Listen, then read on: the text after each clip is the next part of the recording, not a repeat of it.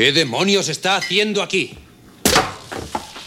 ¡Eh! La estábamos reservando. Para hoy, se lo garantizo. ¿Pero quién se ha creído que es usted? John Hammond. Encantado de conocerle al fin personalmente, doctor Grant. Ya veo que mis 50 mil dólares anuales se aprovechan bien. ¿Quién ha sido el cretino? Eli, esta es nuestra paleobotánica. Eh, La doctora... Sadler. eh, Sadler. Eli, te presento al señor Hammond. Lamento haber hecho una entrada tan efectista, doctora Sadler, pero He dicho tenemos un poco de prisa. Eh, ¿Quiere una copa? Eh, Se va a calentar. Vamos, siéntense, siéntense. Espere, voy Cogeré a un vaso este. o dos, así. No, no, no, no, no, no, no, puedo arreglármela solo. No, me manejo bien en la cocina. Bueno, iré derecho al grano. Eh, me caen bien, los dos. Yo juzgo instantáneamente a las personas. Tengo ese don. Tengo una isla, cerca de Costa Rica. Se la alquilé al gobierno y he pasado cinco años creando allí una especie de reserva biológica. Es espectacular, no he reparado en gastos. A su lado, la que tengo en Kenia es un triste zoológico. Y no hay duda de que nuestras atracciones volverán locos a los críos. Bueno, pero ¿qué son? Adultos en pequeño, cariño. Y no solo a los críos, a todos. Abriremos el año que viene, eh, si los abogados no acaban antes conmigo. Eh, no me gustan los abogados, ¿y a ustedes? ¿Eh? Oh, nosotros no. Yo no conocemos conozco a ninguno. Pues me temo que yo sí. Tengo una chinita en el zapato que representa a mis inversores. Dice que insisten en conocer opiniones desinteresadas. ¿Qué tipo de opiniones? Del tipo de las suyas, por no especificar más.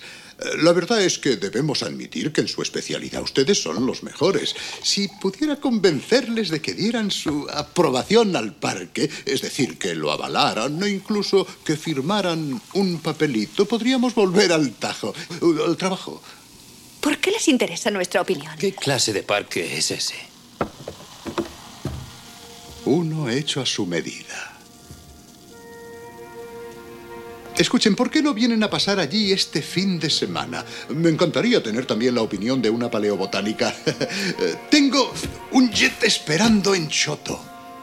Mire, lo siento, pero es, es imposible. Sí, hemos- Hemos desenterrado un nuevo esqueleto. Bueno, podría compensarles financiando su excavación y, es un momento muy El inoportuno. momento. durante otros tres años. Bueno, Bueno, ¿dónde está ese avión? sí. De acuerdo. Salud. De acuerdo.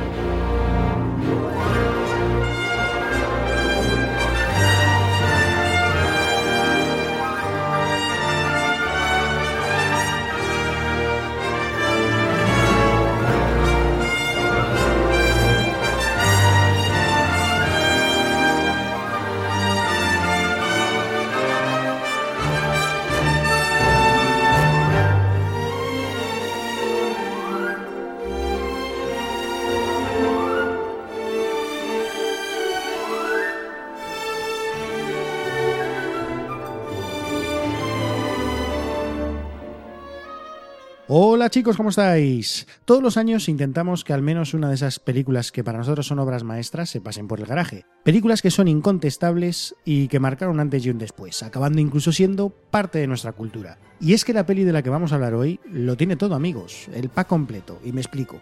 Es una película de aventuras, familiar, tiene dinosaurios, que aún con el paso de los años te los sigues creyendo totalmente, una banda sonora de John Williams brutal y a Steven Spielberg detrás de las cámaras orquestándolo todo y ofreciéndonos una vez más una de esas experiencias por las que el cine es tan maravilloso como mágico. Y es que Jurassic Park fue toda una experiencia. A día de hoy, 27 años después, todavía podría describiros perfectamente lo que sentí al verla en el cine. Lo tengo, vamos, lo tengo súper vívido, como si fuera ayer.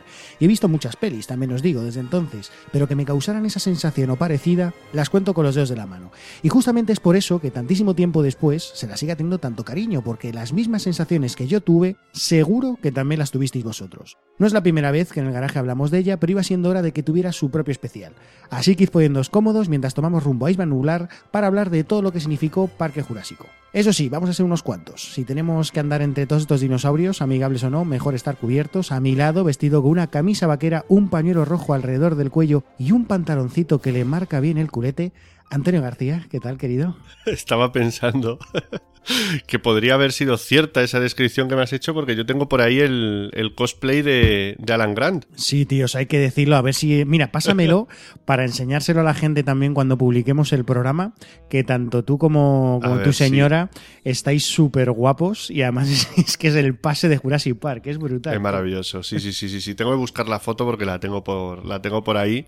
Nos hicimos hasta los pases, increíble. Sí, sí, sí. Estaba pensando cuando estábamos preparando el programa que hemos traído muy pocas veces a Steven Spielberg aquí. Es verdad, tío. Muy pocas. O sea, mu la hemos traído varias veces, pero muchas menos de las que se merece, porque es un grande y, y, es casi, casi, casi nuestra infancia. De hecho, sí se ha pasado, sobre todo, por ejemplo, tanto en el ranking que hicimos de los 80 y en el de los 90, alguna película suya, por supuesto, que siempre ha estado y hemos hablado de ellas de pasada, pero dedicarle un especial especial, eh, la verdad es que, es que, joder, si te pones con él, sobre todo con lo antiguo, mmm, es que no paras, ¿eh? Porque... Pero es, es, que es maravilloso todo, o sea, es maravilloso. Es pero bueno, infancia pura, hemos, estamos compensando. Sí, señor. Bueno, ganazas de empezar a hablar ya de ella, tío. Pero antes hay que seguir presentando al resto del equipo como el cerebro del grupo, aquel que nos diría cómo actuar delante de toda esta gama de dinosaurios que tenemos. Antonio Monfort, ¿cómo estás, Rey?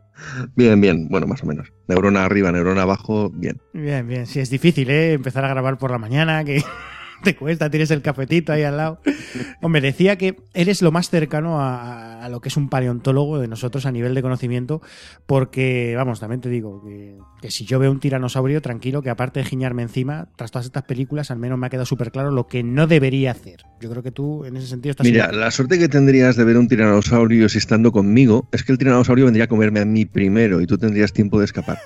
Además, como yo corro mucho menos que tú, pues seguro que, que escapabas fijo. Así que en ese sentido sí estarías muy protegido a mi lado, sí. O sea, no, no te puedes quedar con que te llamo paleontólogo, te tienes que quedar con que como, como estás como estás, que el tiranosaurio te comería. Tío, es que es una negatividad de la hostia lo tuyo, tío. Sí, es la historia de mi vida.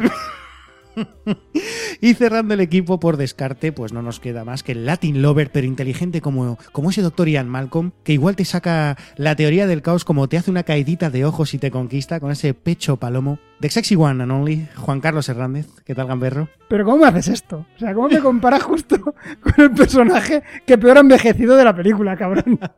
Ojo, escúchame, que estamos hablando de, de un Jeff Goldblum que en esa época o sea, era, era el fucker de los fuckers. Sí, bueno, yo ayer viéndola con mi mujer ya le comenté, dije, ¿te estás dando cuenta que Jeff Goldblum es el Jason Momoa de los 90? Y me dijo, ¿pero tú estás loco? ¿Qué te pasa? Pues un poco lo mismo, ¿no? Me pareció tremendo. Pues sí, ¿no? Y yo te agradezco que me compares con ese señor que, que parece que siempre lleve una raya de rímel en el ojo y, y, con ese pechito que apenas levantaría 5 kilos de press, pues vaya ahí enseñando el pecho. Pues, este tío, pues este tío está fuerte, ¿eh? también te digo. O sea, que parece que tiene pecho tal, pero tiene una fisionomía.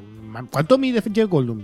Casi dos metros, ¿no? Es un pavo que es altísimo, sí, es brutal. Es un pavo alto, eso seguro. Y además, eh, acordaros, mira, te voy a dejar la escena, o sea, acordaros de la manera cuando ve menudo montón de mierda, cómo se acerca al menudo montón de mierda.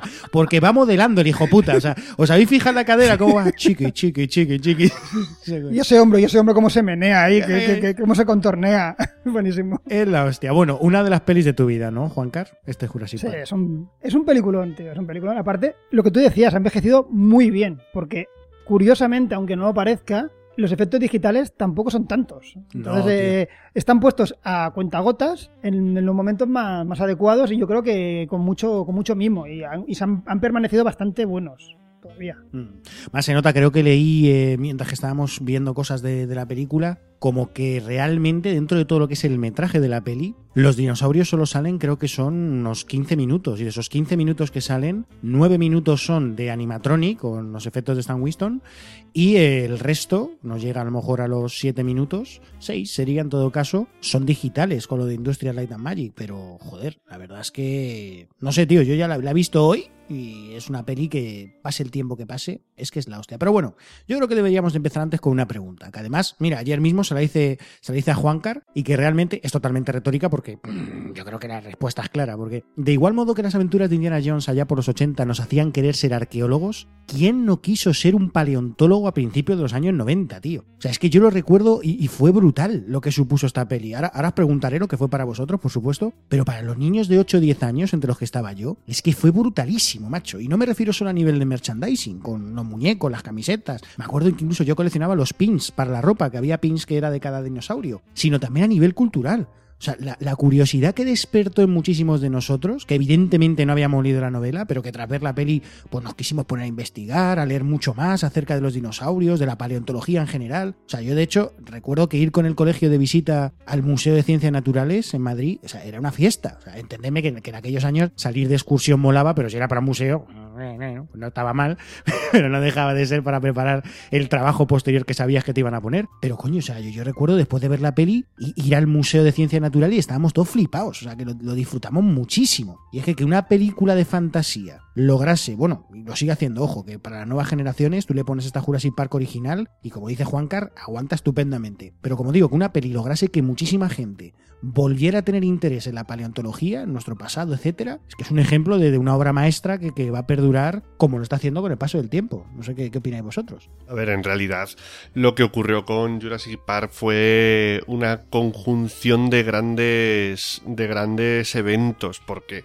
sí que es cierto que fue Steven Spielberg el que creó un poco esta fiebre de los dinosaurios, pero esta fiebre de los dinosaurios ya se venía gestando unos años antes, es decir, ya empezaba a volver como un tema y de hecho ya lo comentaremos más adelante, pero yo recuerdo merchandising, carpetas, cuadernos del colegio, etcétera, con temas de dinosaurios, incluso dos años antes de que se estrenara esta película en los cines. Es decir, que fue de las primeras películas que yo recuerdo que, tuvieron un hype a nivel cultural que crearon una expectativa muy bestia. Luego también hay una, hay una cosa que, que, es también maravillosa y es que esta película mezcla muchos géneros, como son las aventuras, la ciencia ficción, incluso el terror, Sí, sí. pero también lo hace con una labor divulgativa, es decir, hay muchísimos momentos en los cuales el personaje de Grant está explicando cosas que son científicas, cazan en manadas, o sea, todo ese tipo de cosas que ya las comentaremos, eh, yo creo que hacen que esta película mmm, se mantenga bastante imperdurable a lo largo de los años. También cuenta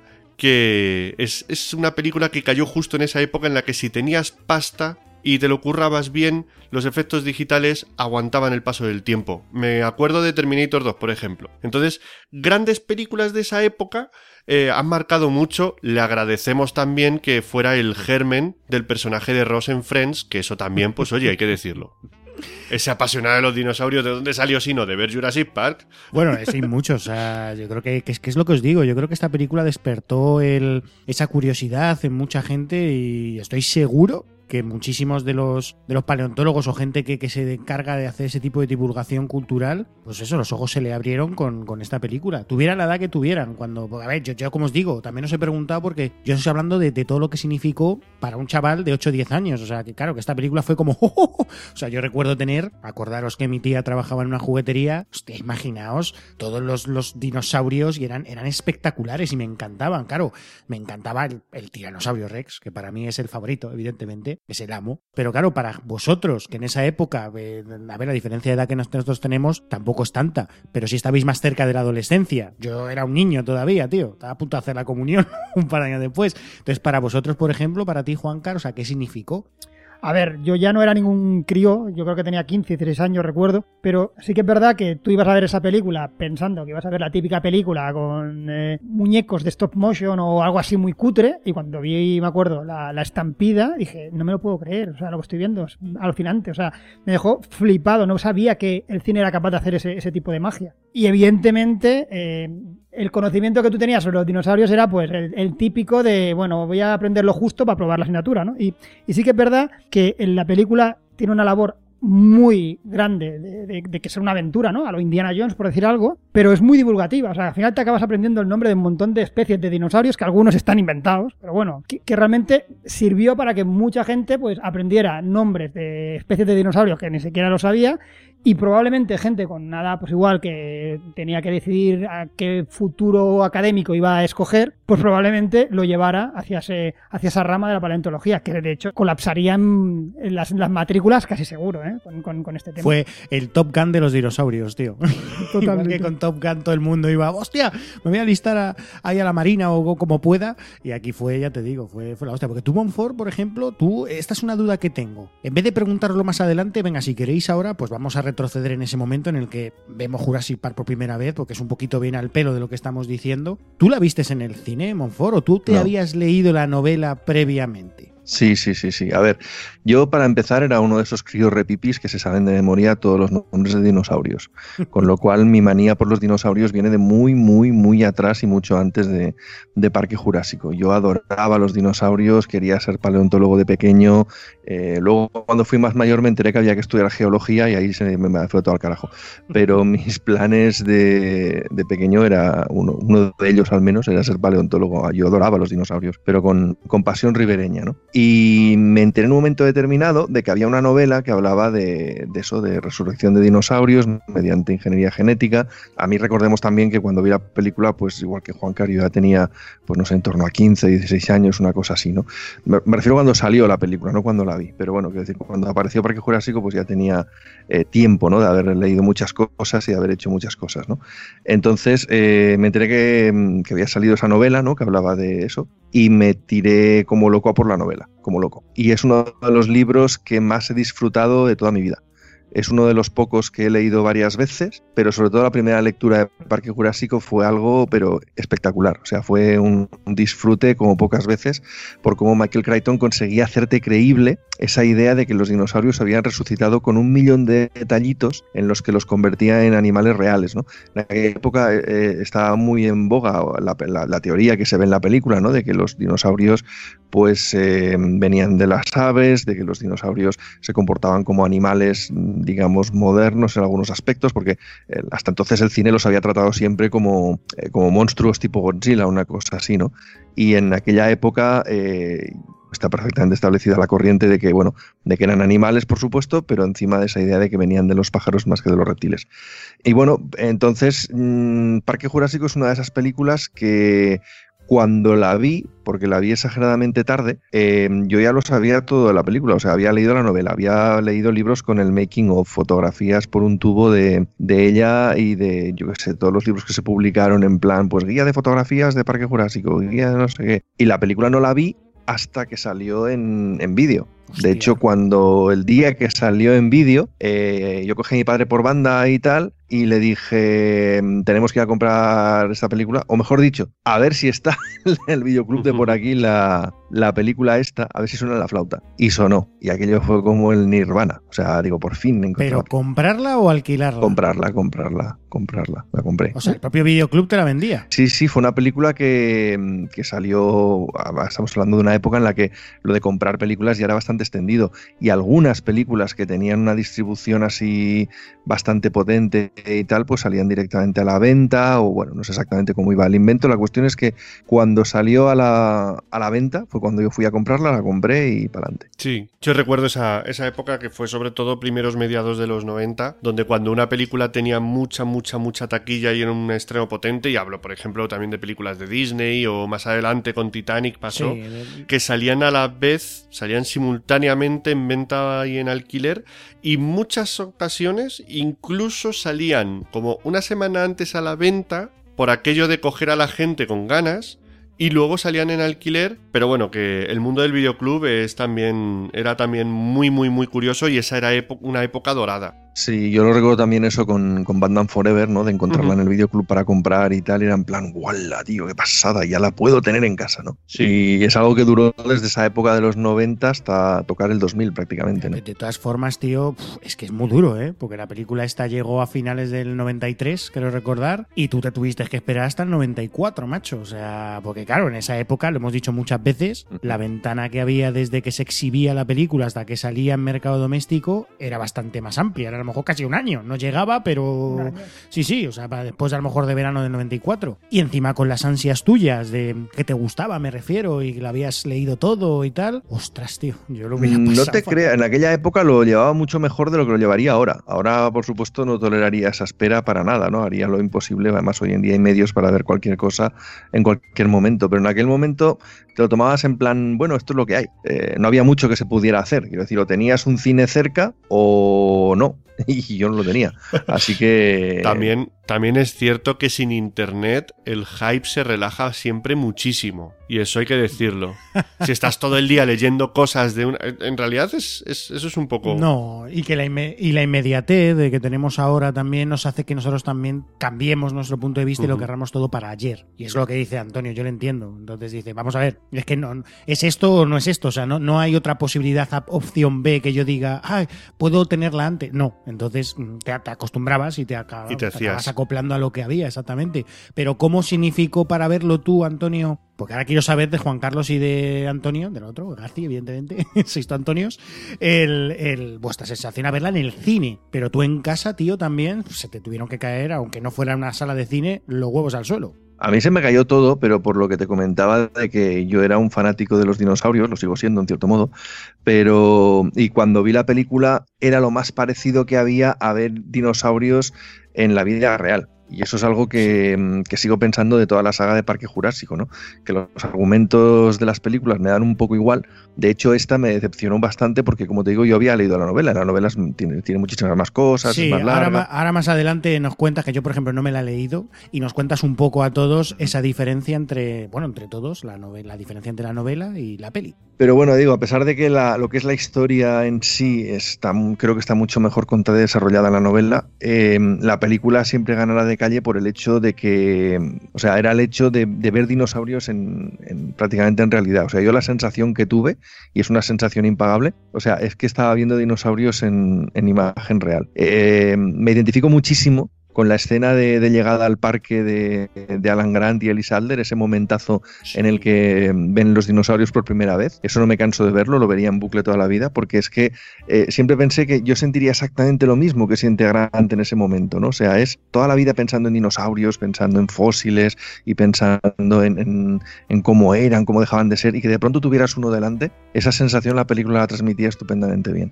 Entonces, es una película que aunque le puedo sacar muchas taras en esto o en aquello, eh, a día de hoy aún tiene esas dos o tres escenas que vería en bucle sí o sí porque me hacen creer que realmente estoy viendo un dinosaurio. ¿Y tú, Juancar? Ah, yo, como te he comentado, la vi en cine. Eh, aparte, de una manera muy curiosa, aún la recuerdo porque yo ten- no sé cuánto tendría, 15, 16 años, y la fui a ver con mi primera novia. O sea que me acuerdo, tengo ese recuerdo, fíjate qué cosa más. más O sea, que le hiciste poco caso a la película.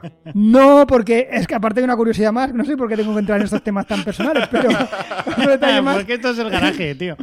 Sí, porque tuve que entrar, aparte fui a verla con eh, la que era mi novia en aquel momento y su hermano mayor. Por lo tanto, yo tenía que, evidentemente tuve que ver la película. Vaya. Eh, es una- un poco desastre. Sí, pero sinceramente, como, como habéis comentado, es que en aquella época no había información de ningún tipo. Yo fui a ver esa película como el que va a ver lo que, lo que había en aquel momento. Tú entras allí, bueno, una película que se estrena nueva. Entras, vas a verla, no sabes absolutamente nada.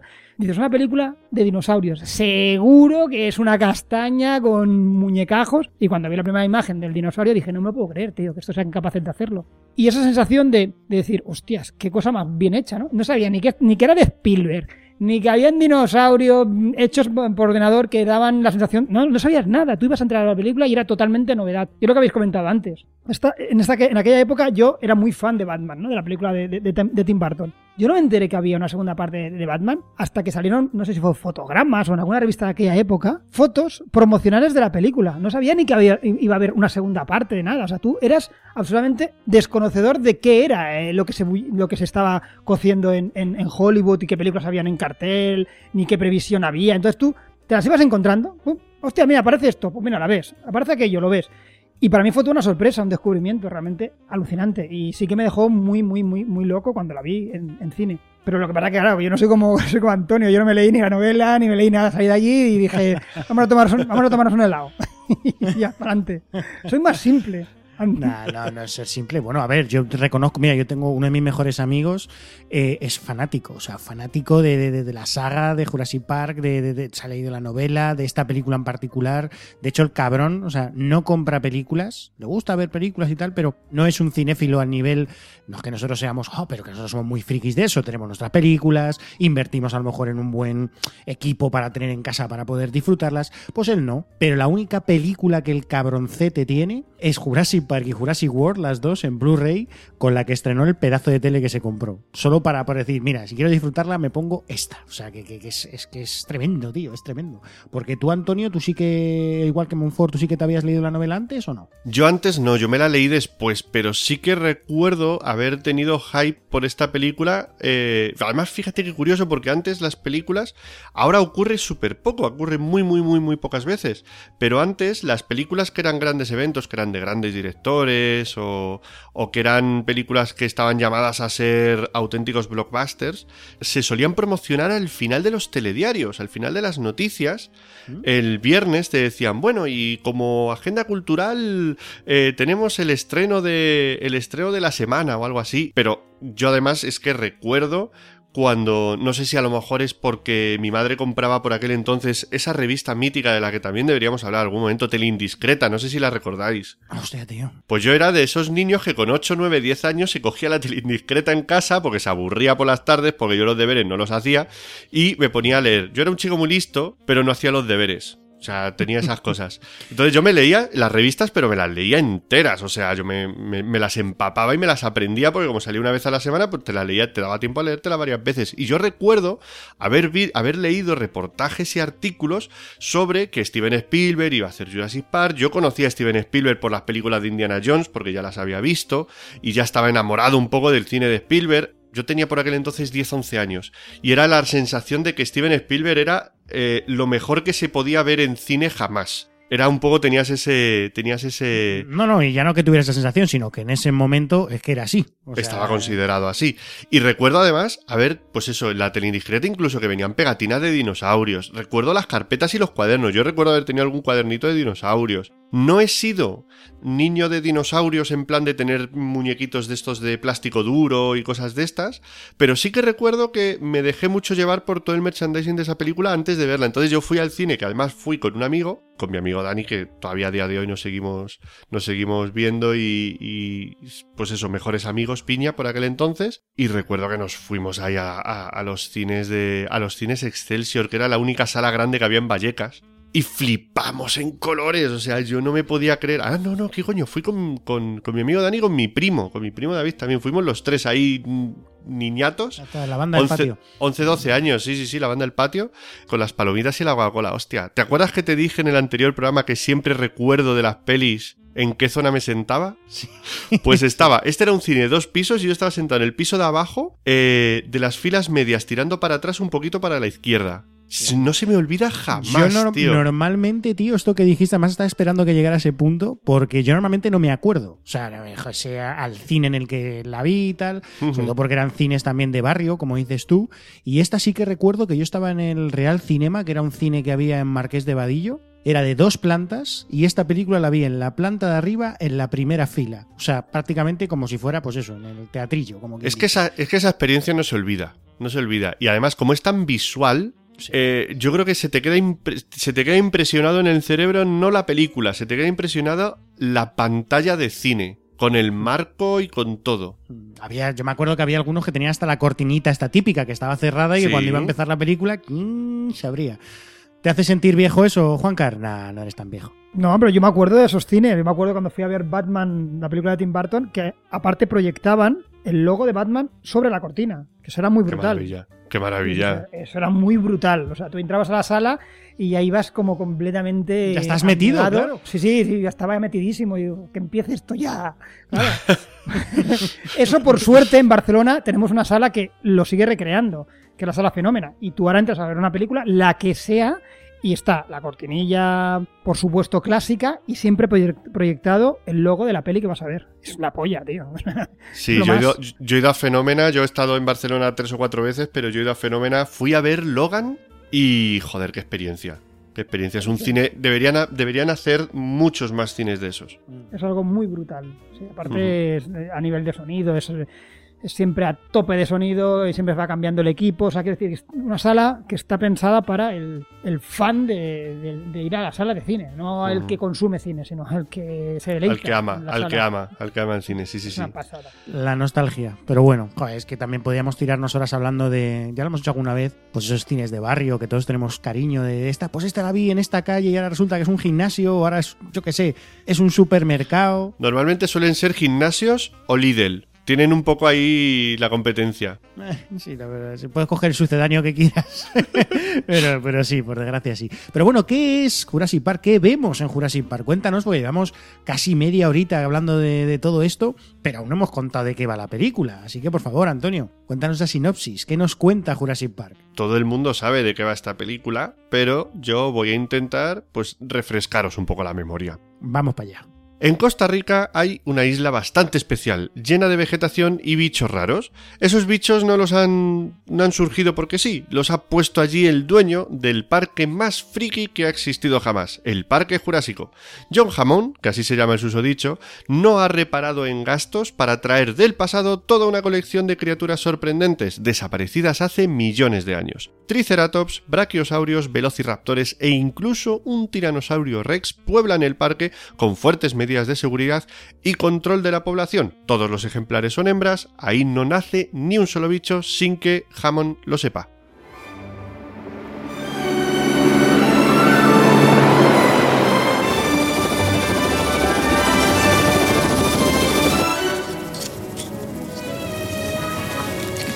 Así que ustedes dos de- desentierran dinosaurios. Este. Lo intentamos.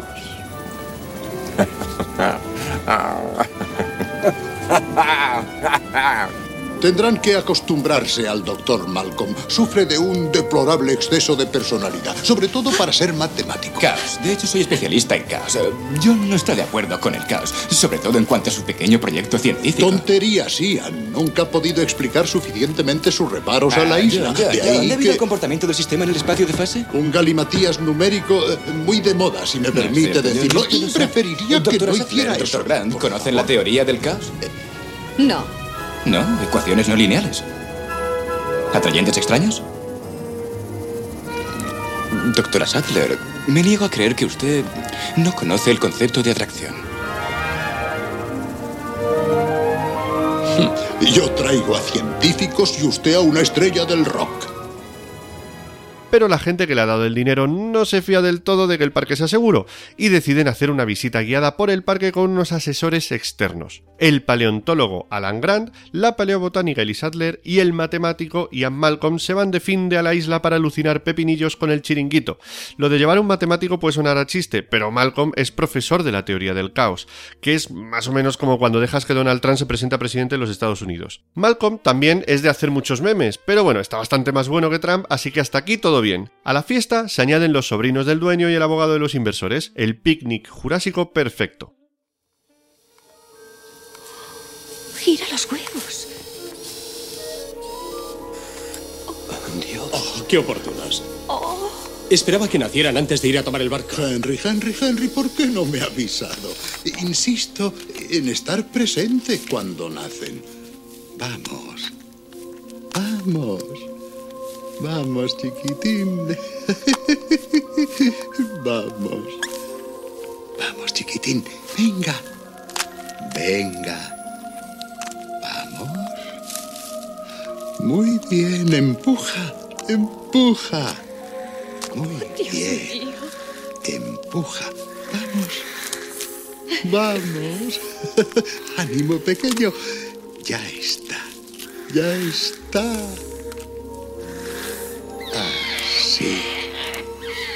Se les graba en el cerebro la primera criatura que ven al nacer. Eso es.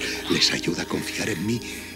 He asistido al nacimiento de todas las criaturas que hay en esta isla. Con excepción de las que han procreado por sí solas en plena naturaleza.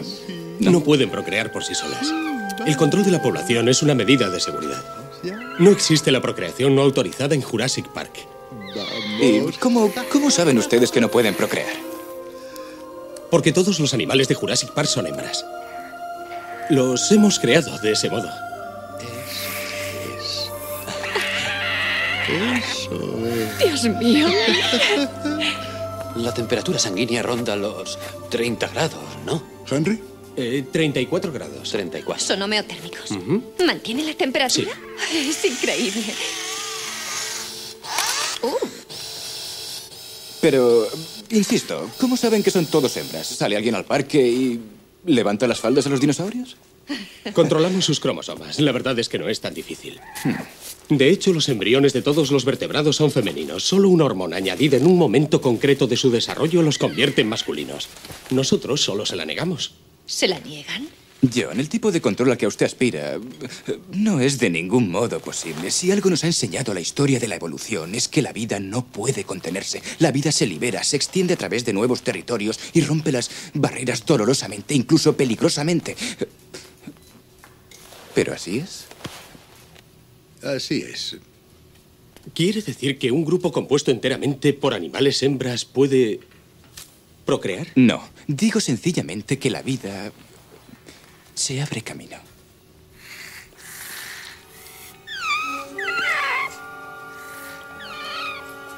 ¿Qué especie es esta? Ah, es un velociraptor.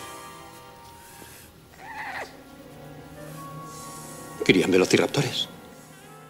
Pero como no, tenemos un problema en la isla. De hecho, vamos a tener dos. Uno natural, en forma de tormenta tropical, y otro humano, en forma de puto gordo avaricioso y un poco estúpido que para robar embriones de dinosaurio bloquea los sistemas de todo el parque, dejando el picnic a su suerte en coches eléctricos apagados y vallas de T-Rex desconectadas. ¿Para qué? ¿Para vender los embriones? No, para meterse en medio de la tormenta y morir devorado por un dilofosaurio. Muy bien hecho. Pero bueno, el daño ya está hecho y tenemos más movidas. Los velociraptores se escapan de la jaula, los dinosaurios aprenden a reproducirse, la vida se abre paso, Grant se encariña con los niños y Samuel L. Jackson inicia su gesta épica de intentar aparecer en todas las películas que se filman en Hollywood. ¿Conseguirán salir de la isla sanos y salvos? Solo Rexy lo sabe.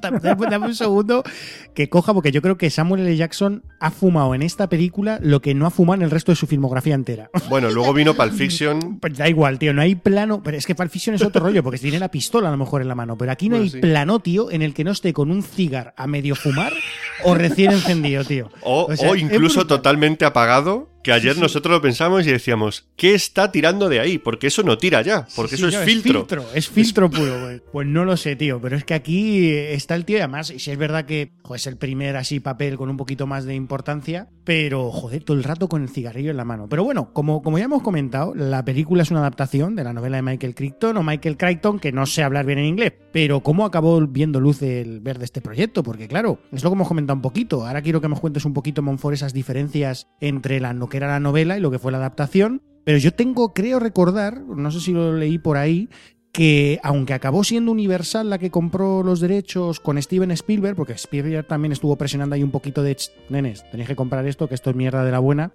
Por lo visto, los otros equipos que, estudio, director, que estaban preparados ahí para intentar, digamos, eh, hacerse con la película era la Warner con Tim Burton, Columbia con Richard Donner y Fox con Joe Dante. Entonces, en ese momento creo que era Spielberg el que estaba metido en otra serie, bueno, era la serie de urgencias, que era otro producto del propio Michael Crichton, Crichton. Y al final lo aparcó para poder dedicarse a lo de Parque Jurásico. Pero vamos, o sea, esas diferencias, todo. Cuéntanos un poquito, Monfort. Bueno, lo que es el desarrollo del proyecto, un poquito lo has contado, lo has contado tú, en el sentido de que eh, Michael Crichton efectivamente tenía, bueno, tenía varias, empezó trabajando en, en una idea eh, que venía a ser que un estudiante, digamos, de un estudiante de medicina o un estudiante de, de genética recreaba un dinosaurio con ingeniería genética, ¿no? Efectivamente, estaba trabajando con Spielberg, que luego, luego sería la serie de urgencias, hay que decir que este hombre eh, estaba muy metido en el mundo del cine. O sea, Michael Crichton no era, digamos, el típico escritor que está, digamos, aislado en su casa, sino que era un hombre bastante polifacético, que había dirigido cine ya, que, había, que estaba muy metido tanto en el cine como en la televisión y sabía por dónde se movía. Eso es lo que explica, por ejemplo, ¿no?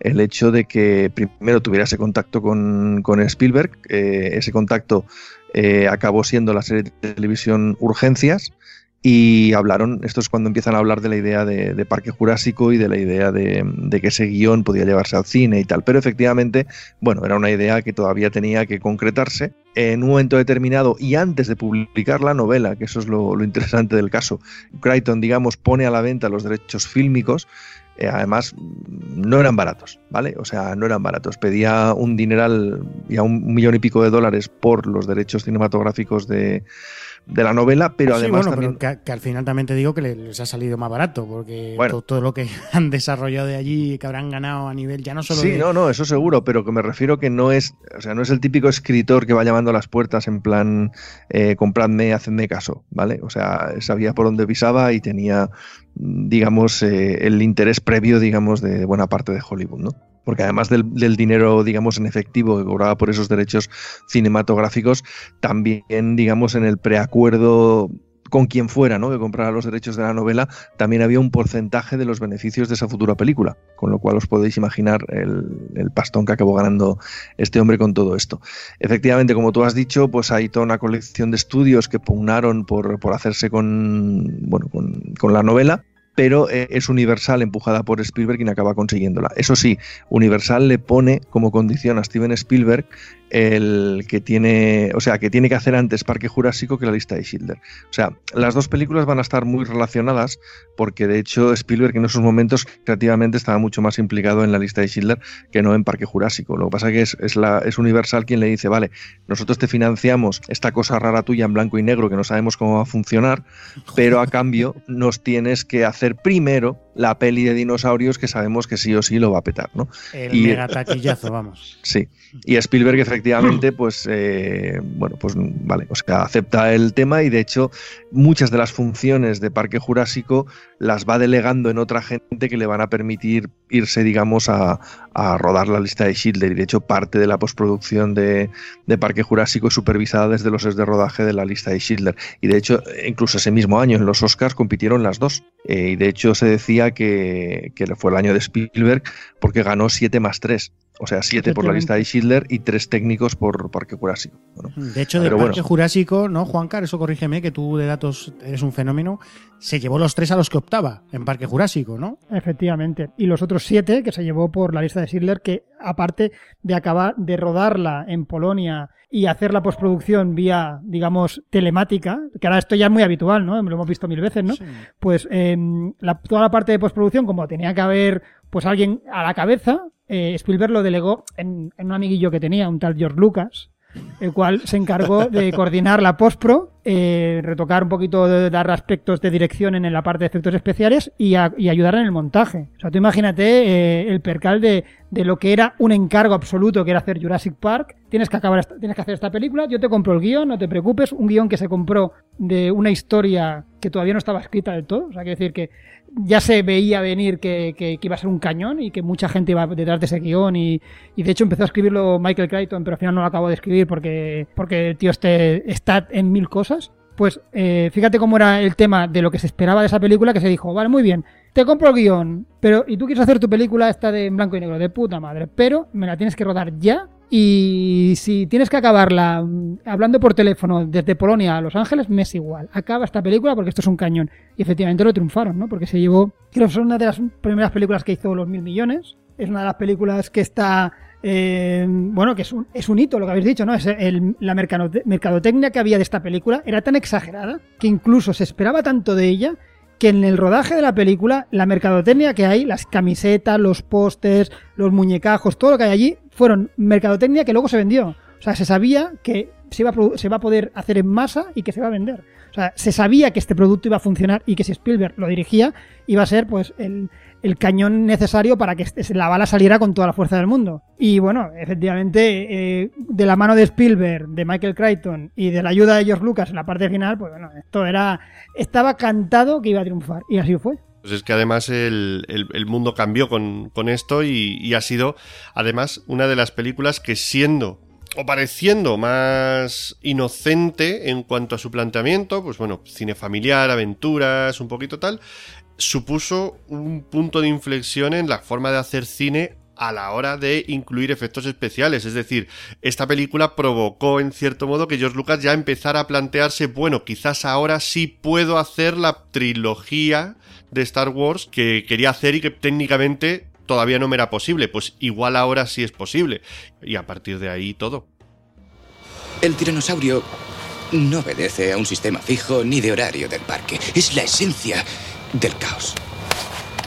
Uh, no entiendo eso del caos. ¿Qué, qué Oh, significa? sí, simplemente se trata de la imprevisibilidad en sistemas complejos. Se resume en el efecto mariposa. Una mariposa bate las alas en Pekín y en Nueva York llueve en lugar de hacer sol. ¿Voy demasiado deprisa? Eh, Sí, demasiado le pasó blando. Deme, deme ese vaso de agua, verá. Haremos un experimento. Debería estar quieto. El coche no para de saltar. Pero no importa, solo es un ejemplo. A ver, ponga la mano plana como en un jeroglífico, así. Bien, digamos que cae en su mano una gota de agua. ¿Hacia qué lado irá? ¿Hacia el pulgar? ¿Hacia el otro lado? No sé, hacia el pulgar. Ajá, bien. Ahora quieta la mano, quieta la mano. No se mueva. Voy a hacer lo mismo en el mismo sitio. ¿En qué dirección cree que irá? No sé, en la misma ¿Sí? dirección. En la misma, la misma dirección. ¡Ah! Ha cambiado. Ha cambiado. ¿Por qué? Debido a pequeñas variaciones, a, a la orientación del vello de la mano, Eh, Alan, mira esto. a la cantidad de sangre que dilata los vasos, a imperfecciones de la piel. Imperfecciones de la piel. Microscópicas, microscópicas. Y nunca se repiten y afectan mucho al resultado. Eso es... ¿Qué? Imprevisibilidad. Exacto. Ahí lo tiene. Fíjese, ¿lo ve? Vuelvo a tener razón. Nadie podría predecir que el Dr. Grant saltaría de, de pronto de un vehículo en marcha. ¡Alan! He aquí otro ejemplo más. y aquí estoy ahora mismo hablando solo. Eso, eso es la teoría del caos. Bueno, la novela eh, sale muy pegada a la película, de hecho s- se publica en 1990, con lo cual realmente básicamente es salir la novela y, como quien dice, ponerse en marcha los mecanismos para hacer la película. ¿no? Ya comentábamos que, eh, digamos que la compra de los derechos eh, ocurre incluso antes de publicarse la, la novela. ¿no? Pero bueno, en fin, la novela, digamos que a nivel de argumento y temáticamente se parece bastante a la película, en el sentido de que así a grosso modo, ¿no? A grosso modo, muy a grosso modo, pues es básicamente el, mismo argumento que la peli y, mm, como digo, toca los mismos temas en el sentido de, pues bueno, el hombre que juega con la ciencia, cree poder controlar algo que en realidad no puede controlarlo y se le escapa de las manos, etcétera. Eh, lo que pasa es que la novela pues profundiza muchísimo más en estos temas. Yo creo que es una novela de las más acertadas de Michael Crichton. Eh, también hay que decir que Crichton era un hombre que puso el piloto automático a partir de esta novela, en el sentido que todas las que fue sacando después eran exactamente el mismo esquema, pero cambiando dinosaurios por otro concepto, por ejemplo, viajar en el tiempo, ¿no? Y te iba mezclando, digamos, aventura con un concepto que en principio era imposible, etcétera, etcétera, ¿no? Pero bueno, ya digo, temáticamente, en ese sentido, un poco como de Frankenstein moderno, ¿no? De, de, de alguien que cree que puede controlarlo todo, pero en realidad no puede y tal, en ese sentido se parecen. Lo que pasa es que son totalmente diferentes en todo lo demás. Hay un montón de matices. Quizá lo más diferente sean los personajes para empezar, porque no se parecen nada a los de la película. Alan Grant, por ejemplo, el de la novela, está basado en el paleontólogo real, en Jack Horner, que además luego eh, trabajó como, como asesor en la, en la, película, y está descrito como una forma completamente diferente. ¿no? Se habla de un tío de 40 años, con barba, que lleva una camisa hawaiana, etc. Eh, son amigos con Ellie Salder, pero no pareja, y es que ella es mucho más joven, tiene 24 años en el libro y está, digamos, a punto de, casarse o va a casarse más o menos próximamente. Grant es viudo y digamos que se lleva, y se lleva bastante bien con los niños, a diferencia de lo que ocurre en, en la película, ¿no? En fin, el personaje de Malcolm se parece bastante, quizás sea el personaje de la novela que mejor adaptado está al cine, aunque el de la novela no es tan fashion como Jeff Goldblum, ¿vale? O sea, sí que es verdad que tiene un poco ese punto de, de es que viene, viene, con, viene, con, el paquete, nene. Viene con el paquete. Sí. No, pero es verdad que en la, en la novela también es, es, viste de negro, es una de las características que tiene. O sea, realmente esa obsesión por vestir de negro, ese pesimismo que tiene ante las cosas, esa forma de entenderlo todo a través de las matemáticas, es probablemente el personaje que más se parece y que mejor, yo creo que mejor retratado está en, en la película, ¿no? A pesar de que, como digo, pues eh, Goldblum le da un, un punto, digamos, más exagerado en todo lo sexy, en todo lo el tema de, por ejemplo, los flirteos que tiene en el cine con Sadler y tal. Eso en la novela pues no funciona exactamente, exactamente así. En la novela él es mucho más frío, es mucho más calculador, es mucho más matemático, ¿no? En la película te dicen que es matemático, pero realmente pues te podrían decir que es estrella del rock que vale lo mismo, ¿no? Sí. de hecho, de hecho lo dicen en varios lugares. Me acuerdo cuando Hammond en el aeropuerto, uy, el aeropuerto, dentro de lo que es el helicóptero, dice, yo me he traído a gente que es paleontóloga, que entiende esta mierda, y tú te has traído una estrella del rock al picapleitos. O sea que de hecho, de hecho el, todo el libro está, digamos, forrado de una especie de verosimilitud científica. O sea, Crichton lo que hace muy bien es vestir ese concepto fantástico que es el nacimiento moderno de un dinosaurio, la recreación de un dinosaurio, lo viste de una manera que parece realmente verosímil. O sea, gran parte del libro está lleno de, jerga científica que no llega a hacerse aburrida, sino que consigue vestir el relato de, de credibilidad. Igual que en la película, por ejemplo, te pasan el vídeo aquel con, la animación aquella explicándote, ¿no? Un poco cómo se han hecho los dinosaurios y tal.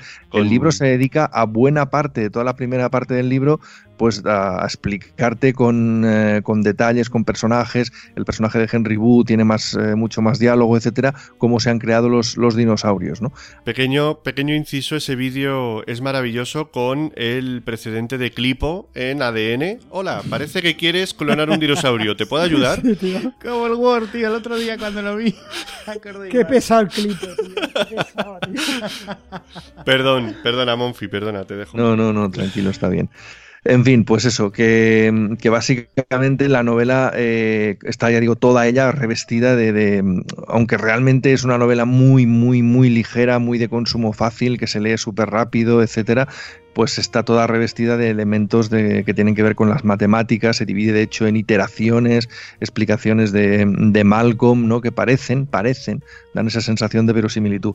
No solo eso, está muy bien planteada en el sentido de que la intriga va increciendo, porque, mm, claro, ahora si te enfrentas a ella, pues ya sabes, ¿no? La novela de Parque Jurásico, ya sabes cómo va a desarrollarse todo, pero cuando el que la leyó en 1990 y solo sabía más o menos de qué iba y tal, realmente la novela empieza con un escalado eh, muy sutil ¿no? de lo que se está haciendo en la isla, en el sentido de que, por ejemplo, en la excavación donde trabajan Grant y Sadler, por ejemplo, aparece un trabajador ¿no? de, las industrias InGen o de John Hammond que va haciéndoles preguntas acerca de cómo habría que alimentar a un dinosaurio bebé y cómo no sé qué y cómo no sé cuántos, ¿no? Y claro, tú como lector tienes esa información privilegiada de decir, ostras, esta gente realmente han creado un dinosaurio, ¿no? Pero no te lo muestra directamente, sino que tú tienes que intuirlo a través de, este, estos pequeños detalles, ¿no? Hasta que poco a poco, pues digamos que todo eclosiona con la llegada al parque de, los paleontólogos, de Malcolm, etcétera. Y ya digo, es una cosa que está tratada de una forma como muy equilibrada, como muy, eh, eh, digamos, con un suspense muy bien medido, muy bien calculado, tú como lector, digamos, vas ansiando, porque tú ya lo sabes como lector que eso ha ocurrido, ¿no? Que ya que sabes que en el mundo existen dinosaurios y tal, pero los personajes no, y por tanto pues, vives, digamos, con ese, con ese suspense. Em, luego la novela se esfuerza muchísimo en hacer creíble la idea de que puede haber un parque con dinosaurios, algo que en cierto modo se ve en la película, pero que en la novela es mucho más exagerado. Todo el concepto, por ejemplo, de las medidas de seguridad, de cómo se cuidan los dinosaurios, de cómo son las instalaciones. En la novela es realmente se percibe mucho más esa idea de decir, ostras, se lo han currado para que realmente están tratando con animales muy peligrosos y son conscientes de, conscientes de ello, ¿no? Te explican mucho más acerca de las características de, cada dinosaurio, porque cada uno tiene sus peculiaridades a la hora de ser tratado. O sea, Crichton se inspiró mucho en cómo funcionaban los zoológicos, por ejemplo, de cómo cada animal tenía ciertas peculiaridades, los cuidadores sabían esto o aquello, y eso lo aplica a los dinosaurios y a todo el conjunto, pues con eso le da también una tremenda verosimilitud, ¿no? Te da mucho la sensación. Hay muchas más especies en la novela que en la película también, con lo cual pues da, da realmente una sensación mucho más, mucho más completa, ¿no? Otro cambio radical es el personaje de John Hammond.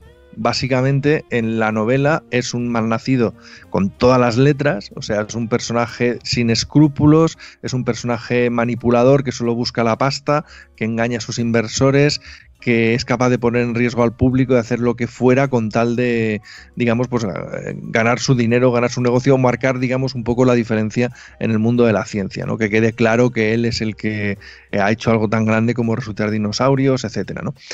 En la película, sin embargo, vemos que es una especie de abuelete adorable, ¿no? Y que es un tío con Sí, un claro. visionario, pero muy de buen rollo, ¿no? Una especie de, de filántropo loco también, porque tiene esa mezcla de, de Sí. abuelito simpático, pero tiene ese puntido también megalómano. Porque al final, realmente con él, eso sí que te lo demuestra muy bien en la peli, tío. Creo que vosotros estáis de acuerdo también.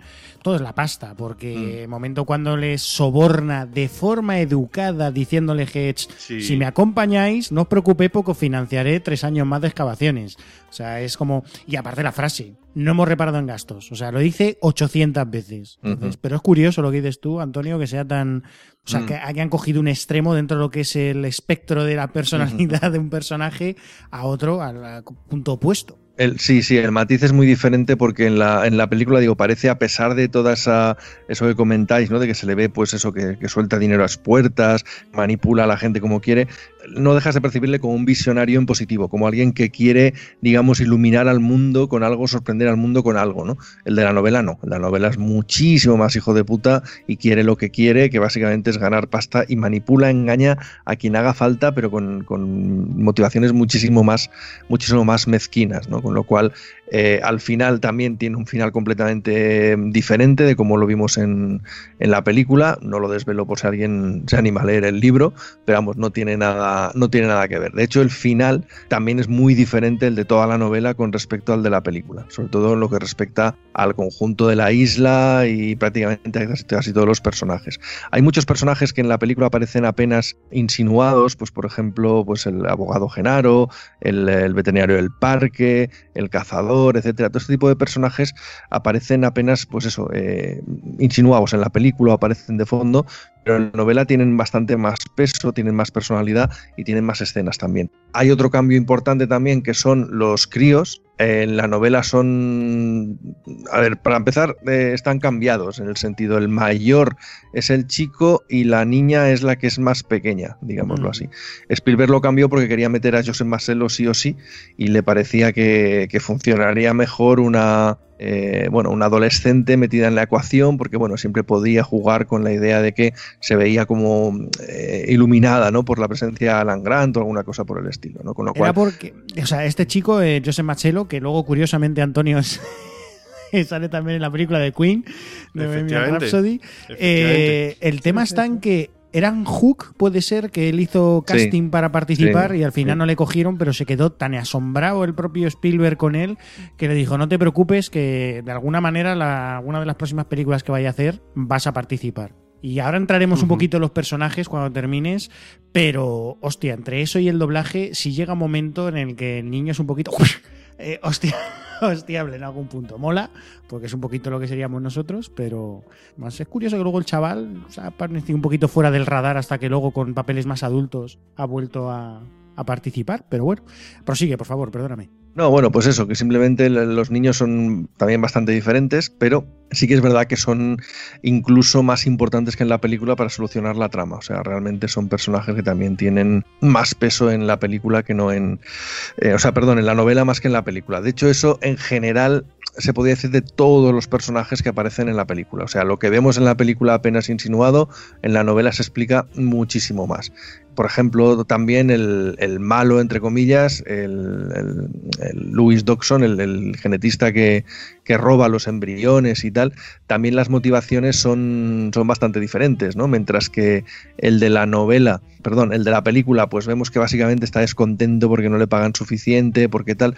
El de la novela tiene motivaciones más complejas, que básicamente viene a ser, porque bueno, él tenía un contrato, que, que Hammond, que recordemos que el Hammond de la novela pues era un poquito cabroncete, el contrato no se lo ha cumplido, no le ha dado, digamos, nada de lo que él había programado y por tanto, pues sí, algo así, o sea, es un poquito, es un poquito más, eh, más complicado que, el- que en la, que en la película, ¿no? O sea, la idea viene a ser parecida, pero en la novela pues está un poquito más explicado y un poquito más, eh, o sea, más explicado, digamos, ¿no? O sea, es un poco así.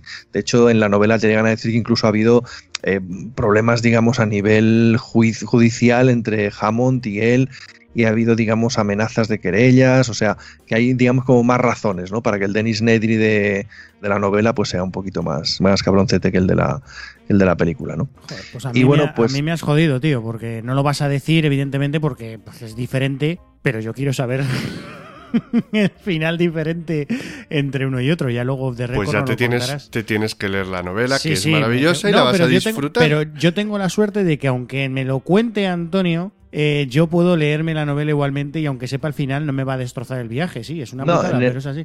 En el caso de Denis Nedry, el final es relativamente parecido, ¿vale? En el No, pero no es el de final del personaje. El personaje este Ah. es abominable los dos. Yo me refiero al final de la historia, porque tú has dicho que Ah. el final de la novela es diferente al final de la película, en cuanto Mm. también a la hora de asentar lo que es el futuro de la propia, de la propia historia.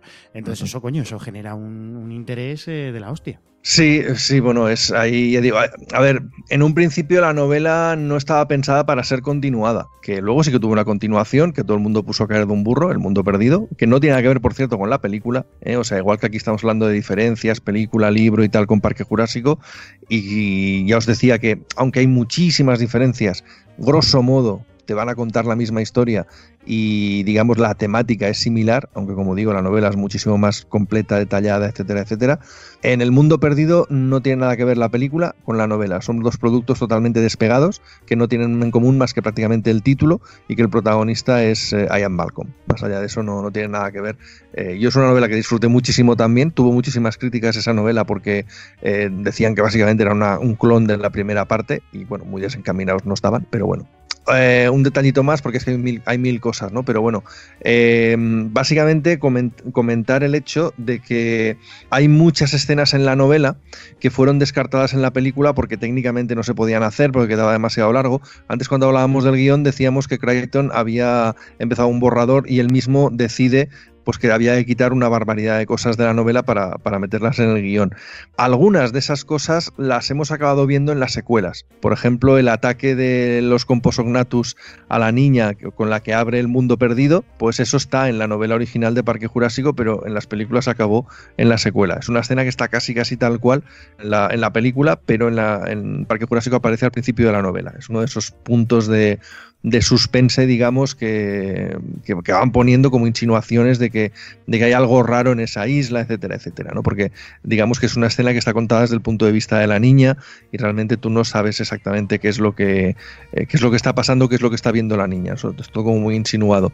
También toda la parte de los pterodáctilos que vemos en, en Parque Jurásico 3 no es que aparezca exactamente igual, digamos, en la novela, pero sí que en la novela hay una parte de ella que ocurre dentro de la cúpula del domo de los pterodáctilos y eso no lo vamos a ver hasta Parque Jurásico 3 o incluso en algunos casos en el mundo perdido, ¿no? En el, perdón, en el mundo per- sí, en, Jurassic World, perdón. Jurassic World sí que vemos que hay un domo y una cúpula para los dinosaurios voladores, bueno, que no son dinosaurios, reptiles voladores, pero bueno, los pterodáctilos, los pterodonodones, etcétera, y en la novela sí que hay, digamos, una escena importante que ocurre dentro de ese domo y parte de las cosas que ocurren, ¿no? Y así, pues bueno, varias cosas más, por ejemplo, aparecen, em, digamos que el, el, el triceratops enfermo que vemos en la, en la película, por ejemplo, en la novela es un estegosaurio. Se dice que Spielberg lo cambió porque el triceratops le molaba más, etcétera, etcétera. ¿no? Cositas de estas. Triceratops mola mucho, tío. A mí En general, en general hay muchas más especies en la novela que en la película. Da una sensación como realmente de ser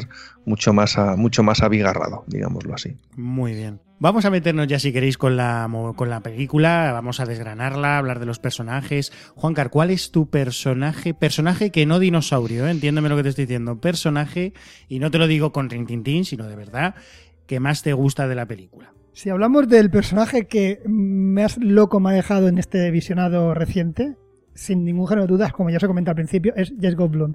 Creo que es brutal que un personaje en A mí, me- a mí es uno de los que más me gusta. O sea, Alan Grant, evidentemente, Sí. mola mucho. Pero a mí, todas las teorías, la manera en la que en la película, sobre todo cuando nos está explicando todo, la teoría que tiene del, del caos, de cómo la va explicando, cómo la vida se abre paso, incluso el cabroncete en el momento de los jeeps, cuando le está explicando a ella la teoría un poquito del caos con las gotitas de agua, me aprovecha ahí para tocar manejas, ¿eh? El tío, anda que no Sí. es listo, el jodido. Es Es de.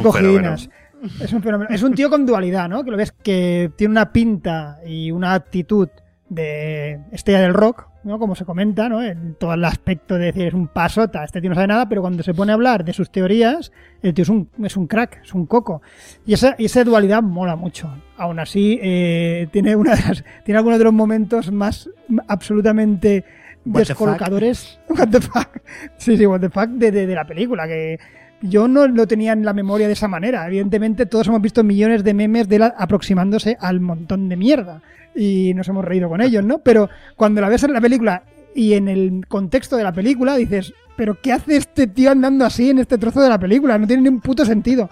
Pero es así, es así. Se va contorneando, va moviendo las caderas, va moviendo los hombros y se acerca a la mierda con una manera que dices, a ver, ¿qué está haciendo? ¿Un pase de modelos? Pero mola me mucho. gusta mucho me gusta mucho ese personaje por la dualidad no porque tiene matices no El- los otros son un poco más eh, más planos más previsibles si me, si, si me apuras no Eh, los dos científicos incluso el, millonario son más previsibles los niños están para como cubrir cuota evidentemente infantil son bastante mm, asesinables todos en especial el chaval que me dejó loco cuando cuando me enteré como habías comentado es el John Sí, Deacon de, de Bohemian Rhapsody. y cuando lo sí, ves en la película ahora, es que lo reconoces, realmente tiene esa cara, pero es que el tío, yo no lo he visto hacer nada más, aparte de eso. O sea, ha hecho Claro, es lo, es lo que y yo, John Deacon. claro, es lo que yo os comentaba, tío, que a lo mejor lo habrá hecho, eh, por supuesto, porque tampoco somos aquí mega expertos, pero sí que es un chaval que, coño, esta película supuso un boom.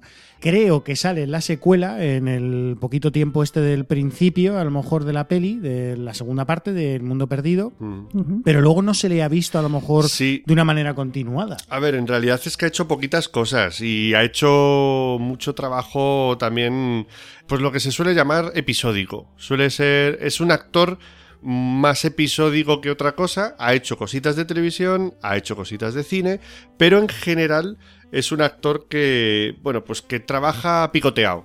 Eh, es de estos actores mm, que, bueno, se mantienen más o menos, porque sabéis que al final tú haces una peli y te dan una, un- una cantidad de pasta eh, insondable. Y pero bueno, no pues- entra dentro del listado de los actores de estos que dices tú. Estos están. O sea, que le sigues en no cada es, proyecto. no es Samuel L. Jackson. O sea, si en una media un actor hace una peli al año, pues Samuel L. Jackson hace las suyas. Sí, señor.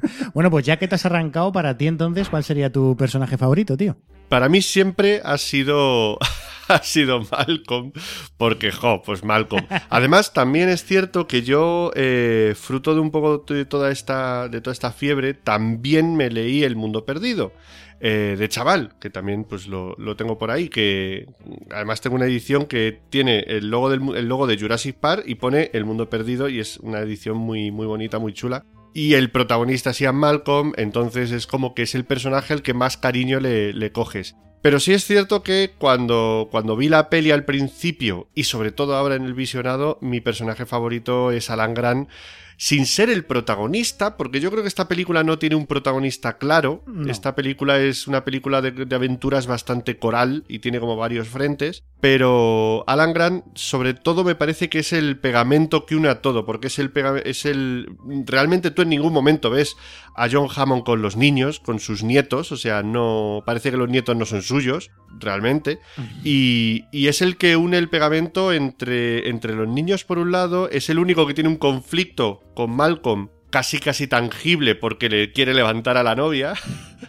y, es un poco como el catalizador, sobre todo además por esa parte divulgativa, la, la- el, el monólogo que hace con el crío en la excavación, que le dice, pues a mí me parece una gallina grande, o me parece un pollo gigante, o algo así. Dice, sí, pues un pollo gigante que te va a rajar así, se va a tirar los intestinos y te los va a comer mientras estás vivo, cabrón.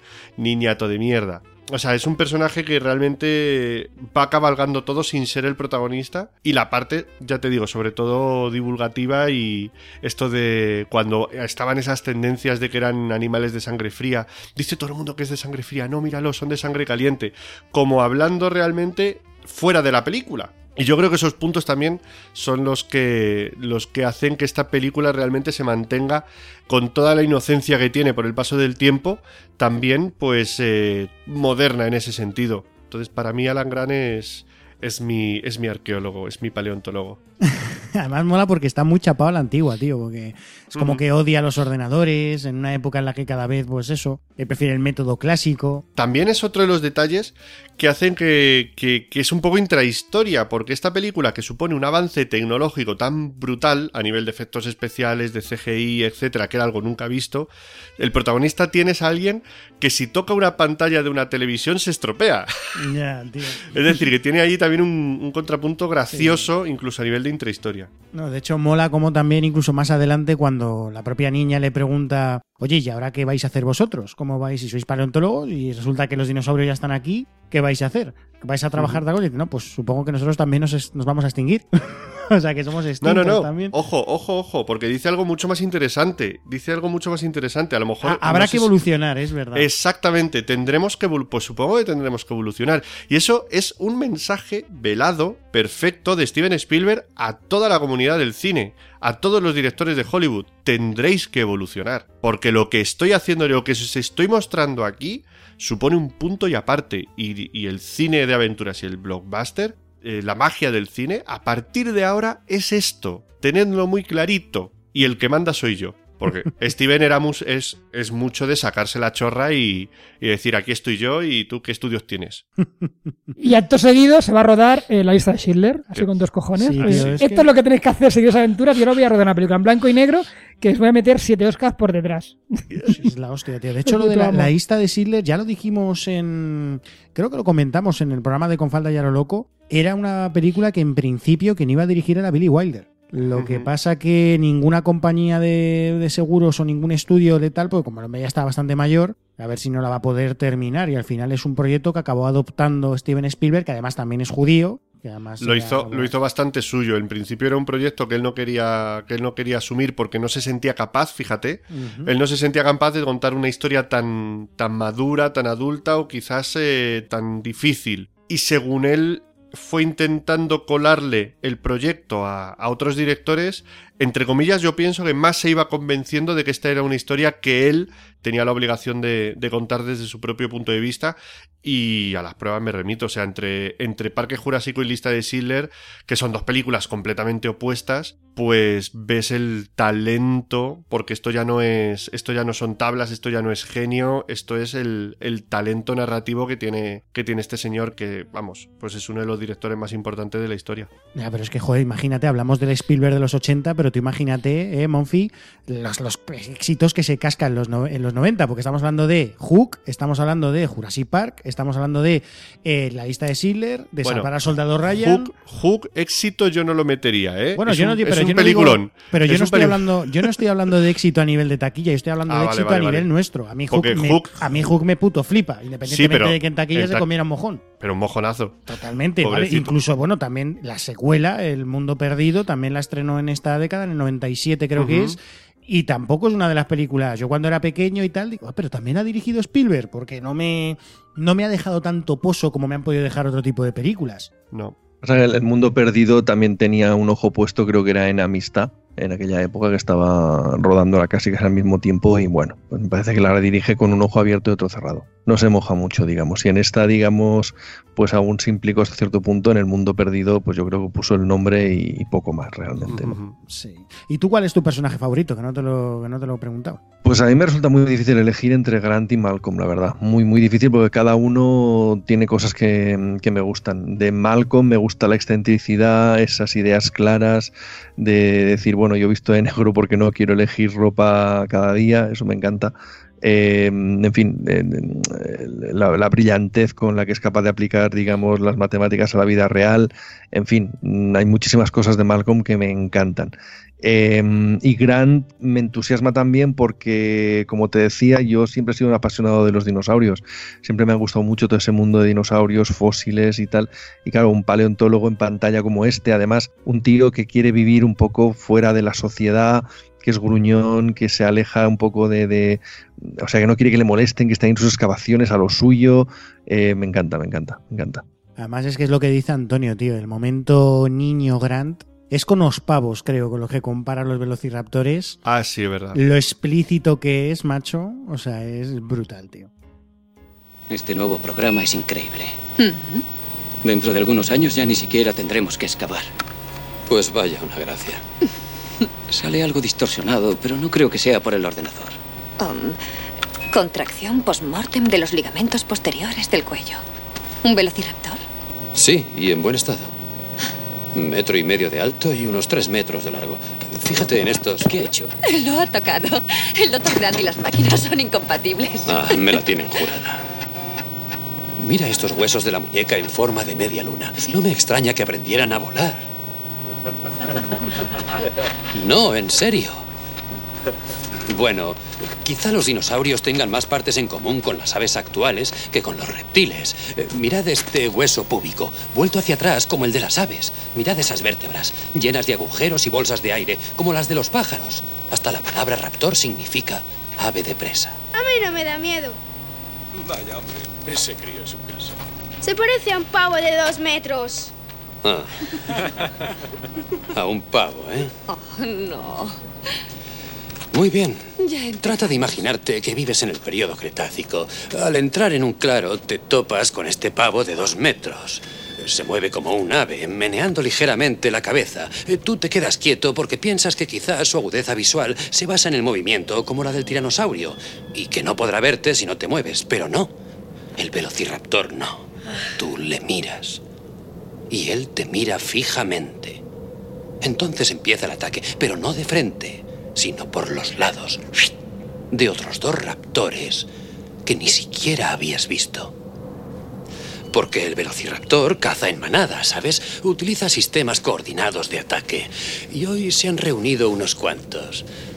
Y te raja con esta garra retráctil de 15 centímetros que corta como una cuchilla y que tiene en el dedo central. No se molesta en morderte la yugular como haría el león. No, no.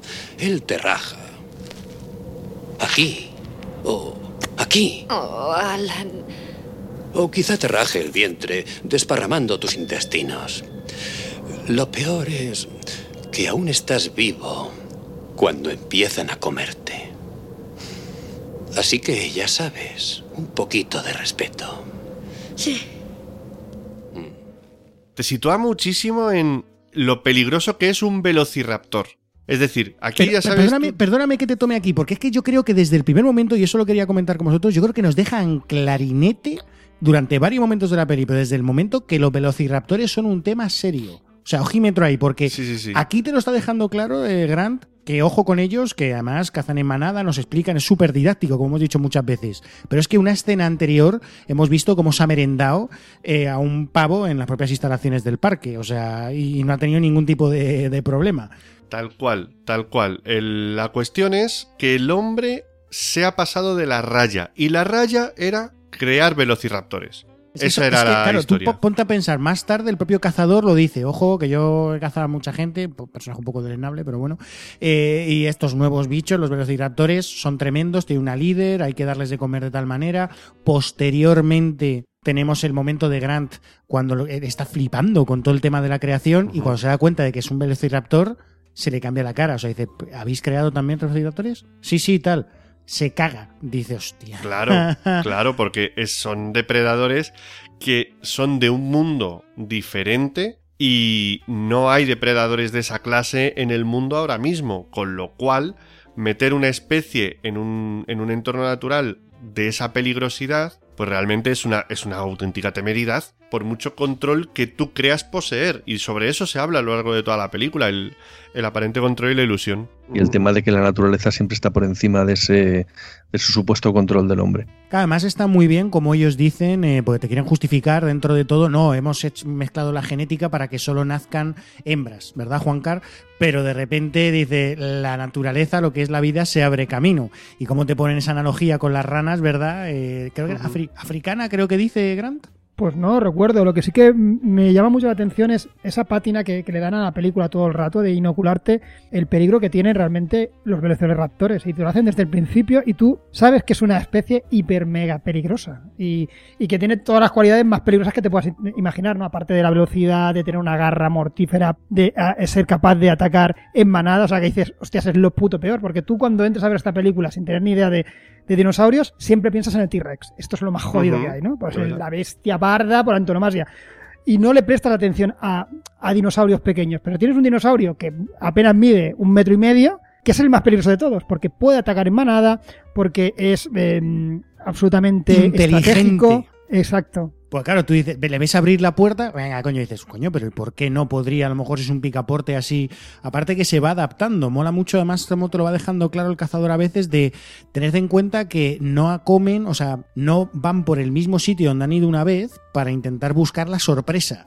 Constantemente. ¿Qué pasa? Que el cazador, que es- esta escena me encanta, o sea, no, tiene la información que tiene Grant. Si no sabría, que por eso tiene el destino que tiene, que cuando la otra le está haciendo aquí el guiriguiri, ya va a tener dos alrededor para atacarte. Que es justo lo que le dice Grant al niño, diciendo, mira, te va a plantar delante de ti y cuando tú te quieras dar cuenta, tienes a dos al lado y dos detrás. O sea que ya estás giñao. Es que es una, tiene una pátina hasta de terror. De hecho, él, Spielberg consideró esta película o quería enfocarla como la, secuela de Tiburón, ¿no? Una película Sí, de un animal peligroso, pero en este caso terrestre, ¿no?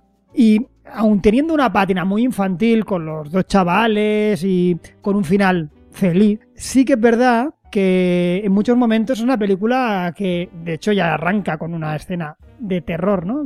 Con un enfoque eh, más allá de la aventura, sino un enfoque un poquito más de, terror.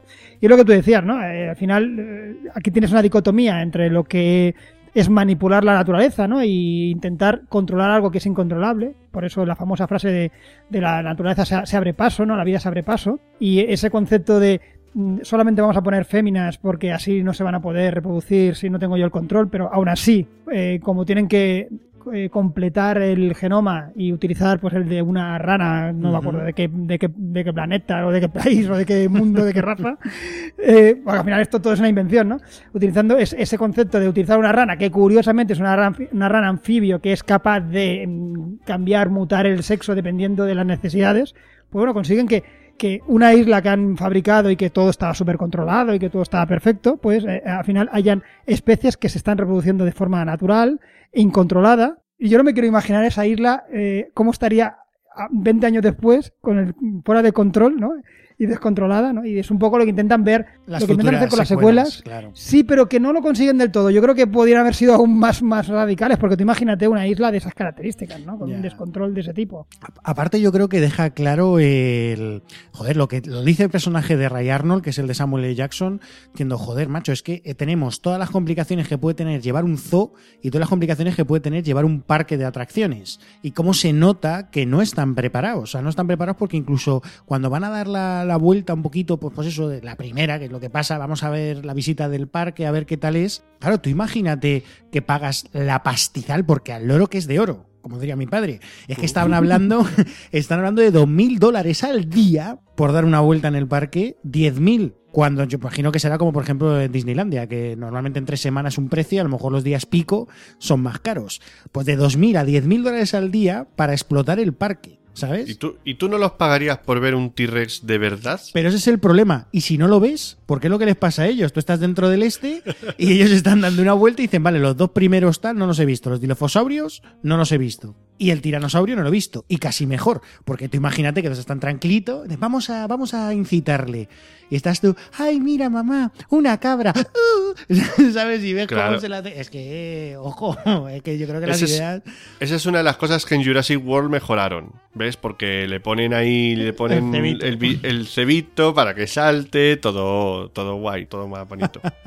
En cualquier caso, es, es un tema, macho. Además, mola. Pues eso, cómo te están demostrando que realmente no es más que las ideas de, de, de- de- de, pues eso, de un megalómano que, que puede molar mucho. Pero, tío, no te has para pensar realmente todo, todo lo que conlleva y todo el jaleo. Si a eso le sumas encima que tienes a un gilipollas como programador jefe de todo el temario, que es el Gordín Flash este, el ¿cómo se llamaba? Monfort, que no me acuerdo, Debris o Dennis, Dennis Nedry. que es repelente, ¿eh? la verdad que el actor lo hace fenomenal. Lo hace fenomenal porque es repelente de la hostia. Hasta además, es de las pocas. Os quería preguntar: ¿entra la muerte de este pollo eh, de las muertes satisfactorias del cine? Me explico, no le deseamos nada malo a nadie. Somos buena gente en el DeLorean. Pero hay ocasiones que, debido a la interpretación de estos pollos, cuando tú le ves en la pantalla morir, dice, bien muerto estás, cabrón.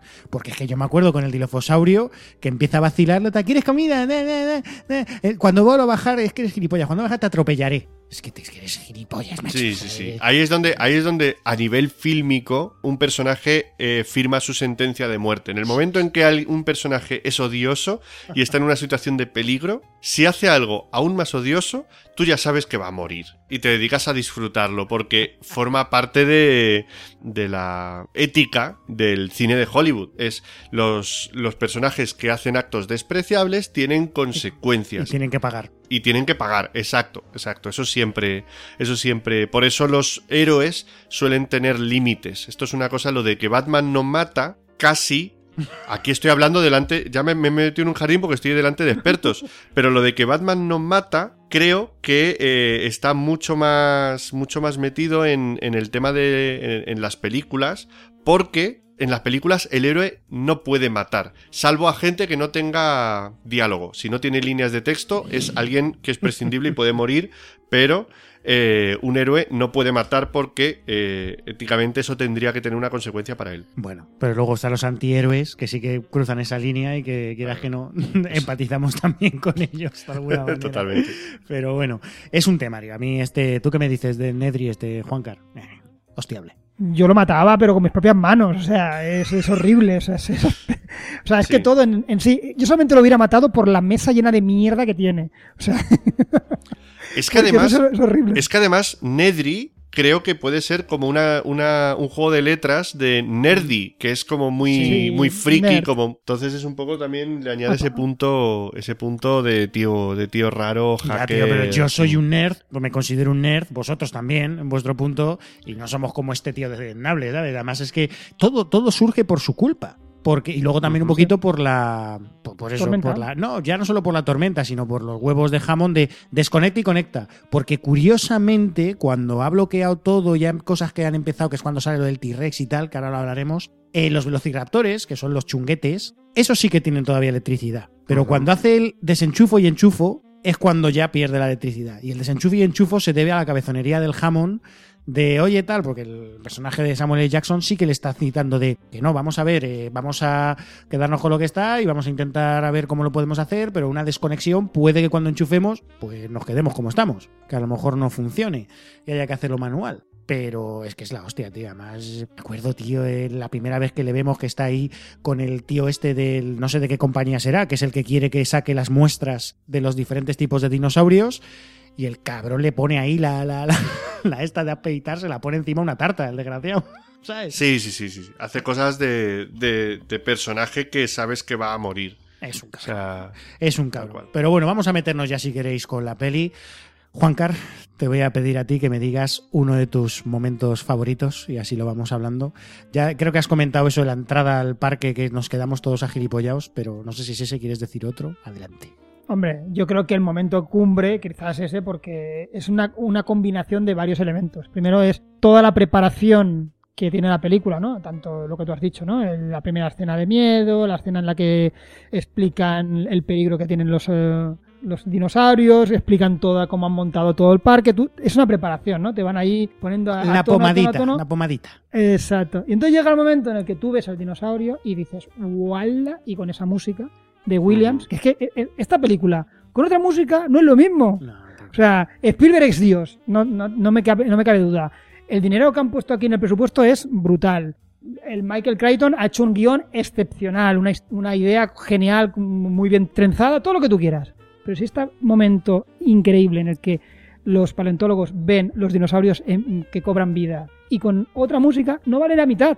O sea, es así. O sea, Por eso te, por eso te decía que es el pack perfecto, tío, el pack completo, porque Sí. lo tiene todo, tío. completo. Lo tiene todo. Sí, sí, es que aparte, aparte en aquella época Williams estaba, porque ya, ya tenía una edad, era un tío mayor, ¿no? Pero estaba, yo creo que en la parte dulce de su carrera, o sea, ahí están bandas sonoras absolutamente míticas, ¿no? Había venido de T, eh, que le quedaba hacer la banda sonora de que se historia de una geisha, quedaban un montón de bandas sonoras increíbles y el tío estaba a, pues, a, a tope, o sea, estaba, vaya, como como cuando eres un atleta y estás en pico de forma, pues estaba en pico y el tío hizo una banda sonora excepcional. O sea, y ahora mismo lo vemos con el tiempo y dices, bueno, pues la banda sonora Jurassic Park, hombre, claro, John Williams. Pero bueno, ese tío venía a haber hecho muchas cosas muy buenas, había hecho ya hecho Star Wars, había hecho Superman, había hecho T. Dices, bueno, pues igual este tío ya se va relajando, ¿no? ¿no? Y te coge y te casca una película, que es un blockbuster a todas luces, es una película prácticamente de aquellas que, que están hechas a, a medida, a petición de un estudio, ¿no?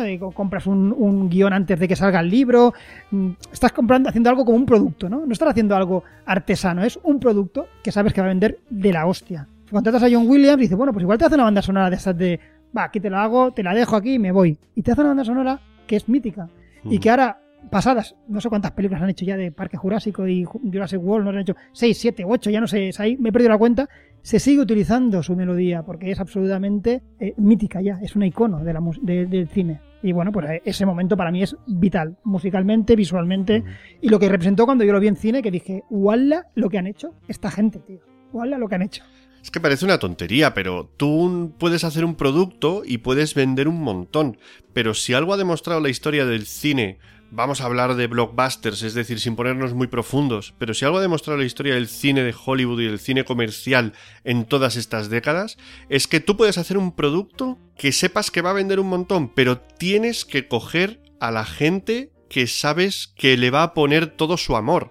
Si además son genios y talentazos como son Steven Spielberg y John Williams, que, John Williams, pues es que a John Williams es intratable, incontestable, es que, es que hasta la, eh, la banda sonora de Solo en Casa es apasionante y maravillosa, pues sabes que es gente que no va a cobrar el cheque, que van a tratar ese, ese producto con el amor que sabes que tiene que tratarse un producto, aunque sea cine palomitero y de entretenimiento, pero la diferencia es que aunque sea un producto le van a dar alma que es lo que hace que al final a nosotros nos llegue. Porque es lo que dice Juan Carlos. O sea, esa secuencia de la llegada a la isla nublar desde el primer momento, desde que los jeeps, joder, cómo mueren los jeeps, tío, hasta que ven a los brachiosaurios, es que es, la, es la polla. O sea, es la polla. o sea, como, como él. Además, es que son. Esta película tiene muchos momentos que son, eh, son eternos, me refiero. O sea, que cuando tú a lo mejor quieres hablar del cine o te viene, venga, tendría que hacer un proyecto personal poniendo a lo mejor secuencias y momentos de cine, imágenes, tal. Joder, esa, él levantándose, quitándose las gafas así, con los brachiosaurios saliendo, incluso cuando pone su cuerpo sobre el Triceratops más adelante y él está respirando. Eh, el momento final, tío, o sea, ese momento de, del T-Rex que se ha ventilado a los dos velociraptores y cayendo el cartelito de, que, pues eso, de los cuando los dinosaurios, eh, digamos, dominaban, la, tierra, que era la leche. Tiene mogollón de, escenas. Yo, por ejemplo, me voy a saltar, yo me quedo eh, cuando empieza lo que es la visita oficial, entre comillas, desde el momento en el que vemos esa puerta que es mítica también de, de Jurassic Park, toda la secuencia con el T-Rex más adelante, eso es brutal, tío. El miedo, cómo está, cómo está todo, digamos, ambientado, cómo para las pasaron putas para demostrar no solo el ruido del, del eso de Juan Carrera mezcla de sonidos, ¿verdad? De diferentes tipos de animales para hacer sí, sí, sí, Pues sí, es la combinación de, mira, te lo voy a decir, perro, pingüino, tigre, cocodrilo y elefante. O sea, fíjate, y todo mezclado hace ese rugido que, nos conocemos todos del, del T-Rex, que es la Pequeño, pequeño detalle para, aunque había mucha tecnología, coches eléctricos, etcétera, para añadir un detector de Tiranosaurio Rex, te basta con un vaso de agua. Sí, pero ojo, pero las pasaron, pasaron las de Caín, ¿eh? Para hacerlo del tema de la vibración. Porque no sabían cómo hacer de que cada paso, digamos, del tiranosaurio fuera el. Es que eso también es, es mítico, otra cosa igual, joder. Y era con guitarras, ¿no, Juancar?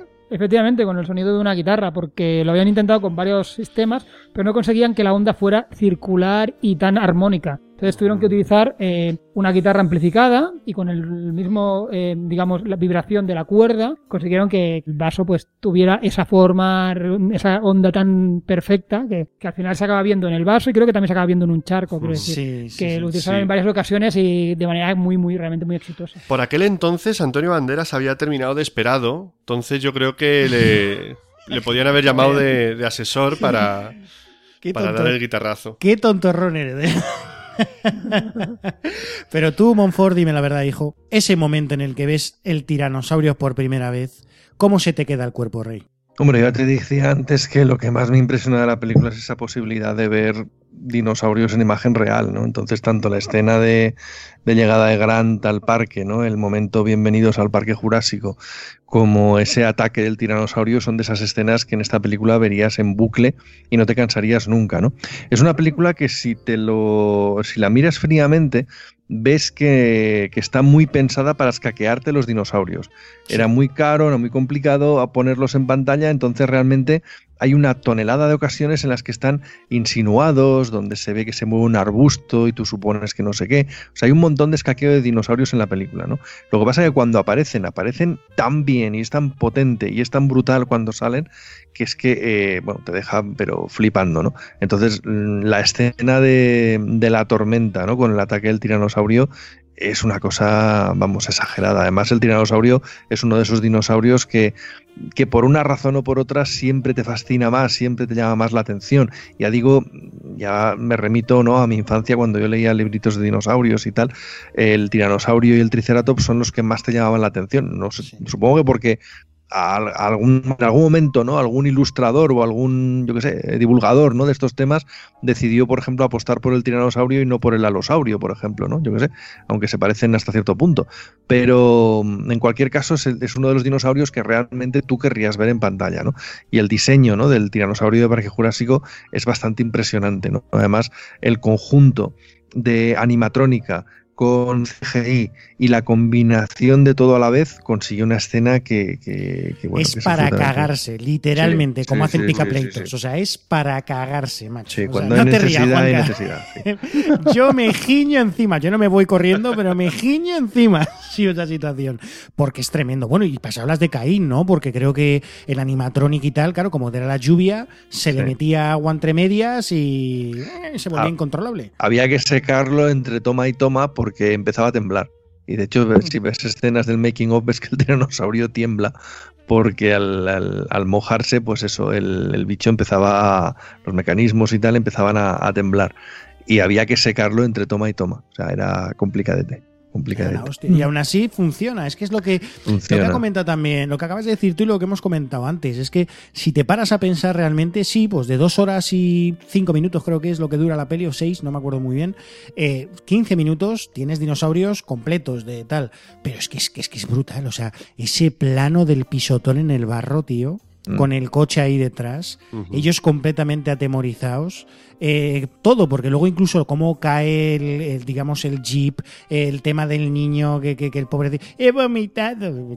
Lo raro es que no te hayas cagado encima, chaval. Yo estaría, vamos, yo estaría en shock en ese momento. Pero no sé, funciona, funciona todo, tío. Todo, todo. Además, yo creo que es muy importante la, combinación de formas de hacer esa, esa, escena, ¿no? Porque luego, con el paso de los años, el CGI, eh, hay películas en las que se vuelve, digamos, omnipresente y todo se hace con CGI, ¿no? Llega un momento que, que, suena a falso porque ves que eso pues, que, no es real o que hay escenas que podían haberse solucionado de una manera pues corriente y moliente, habiendo puesto algo real o alguna cosa así, pero también se ha hecho por CGI.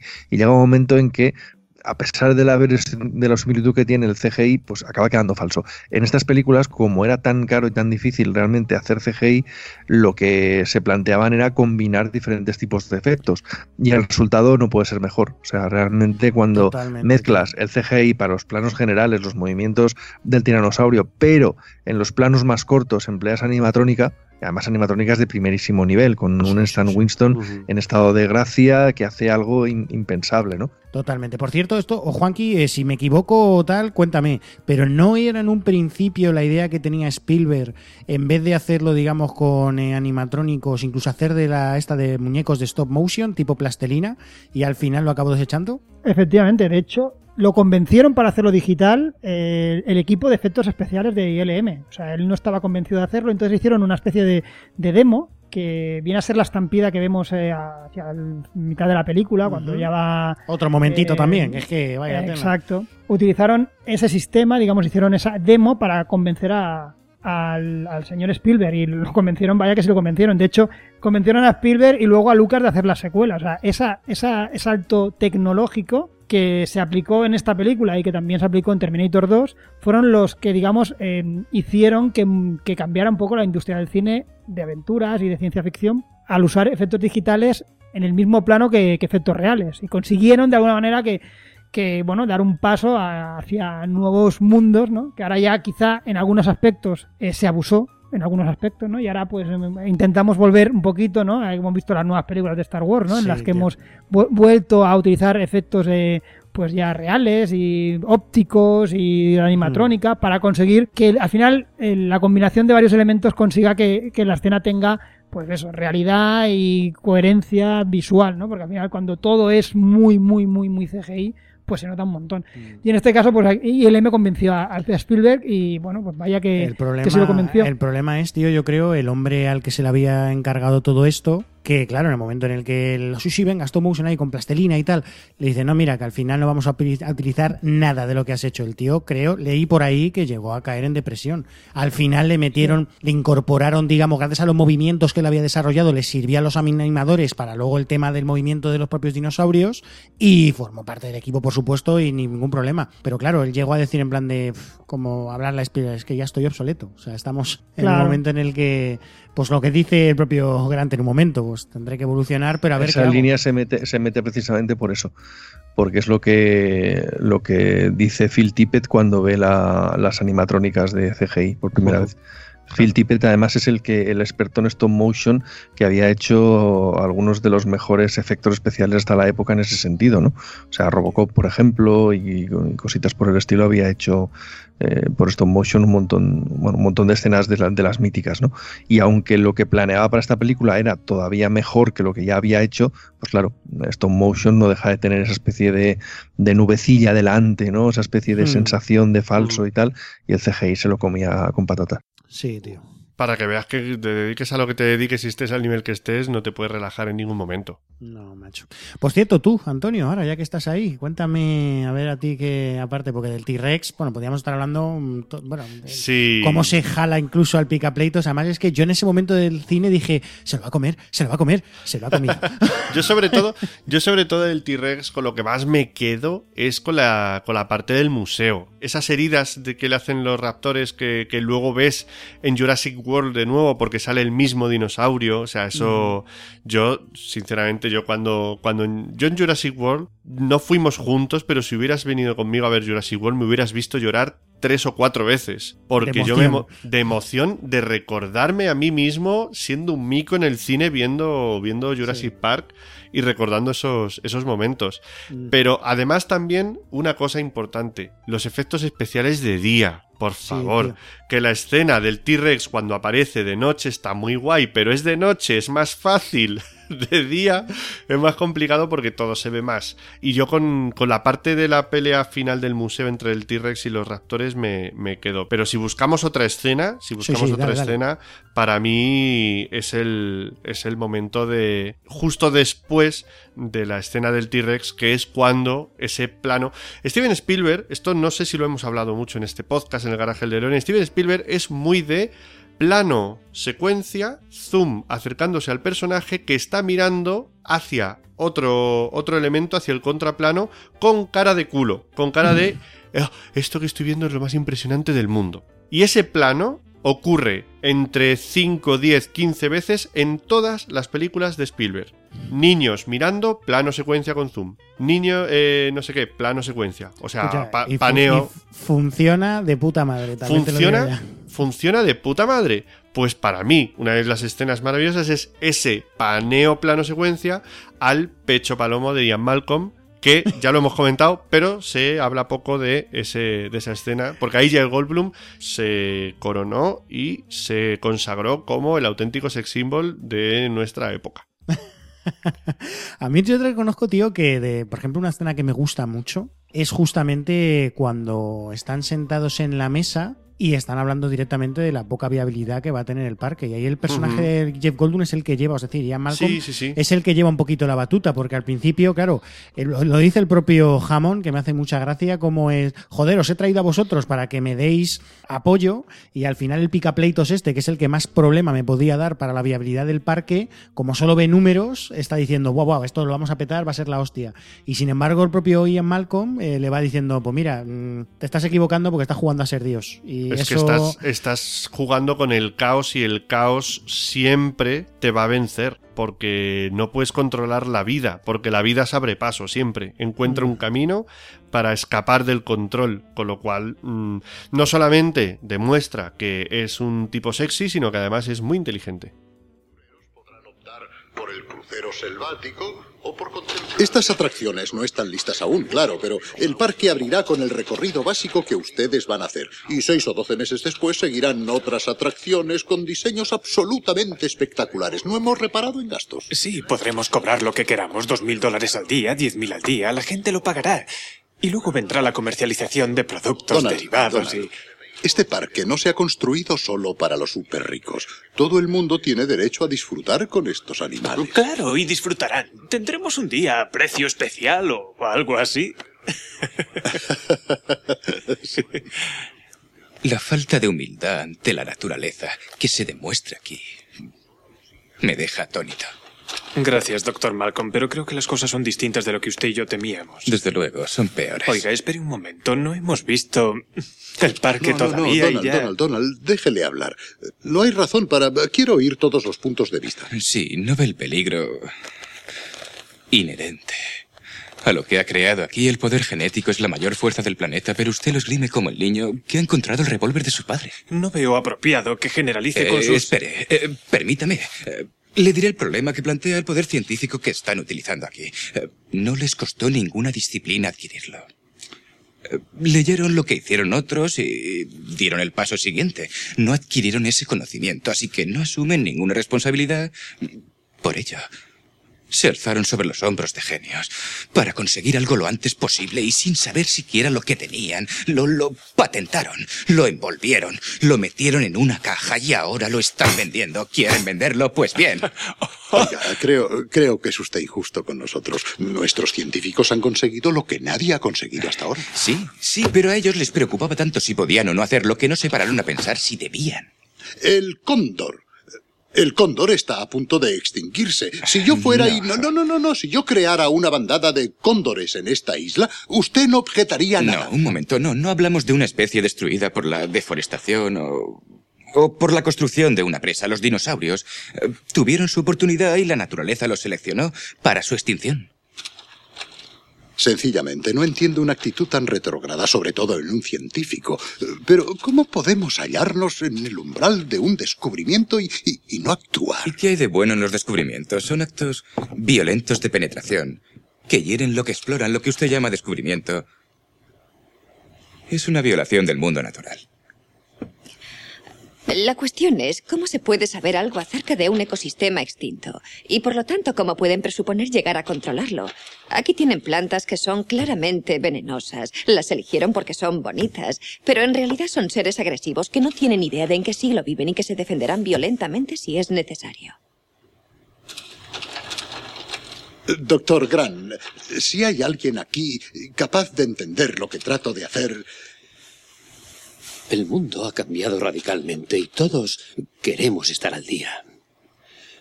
No quiero precipitarme en mis conclusiones, pero los dinosaurios y el hombre, dos especies separadas por 65 millones de años de evolución, de repente se encuentran conviviendo. ¿Cómo podemos tener la más remota idea de lo que cabe esperar? no puedo creerlo. No puedo creerlo. Usted venía aquí a defenderme de estos personajes y el único que tengo de mi parte es este picapleitos chupasangre.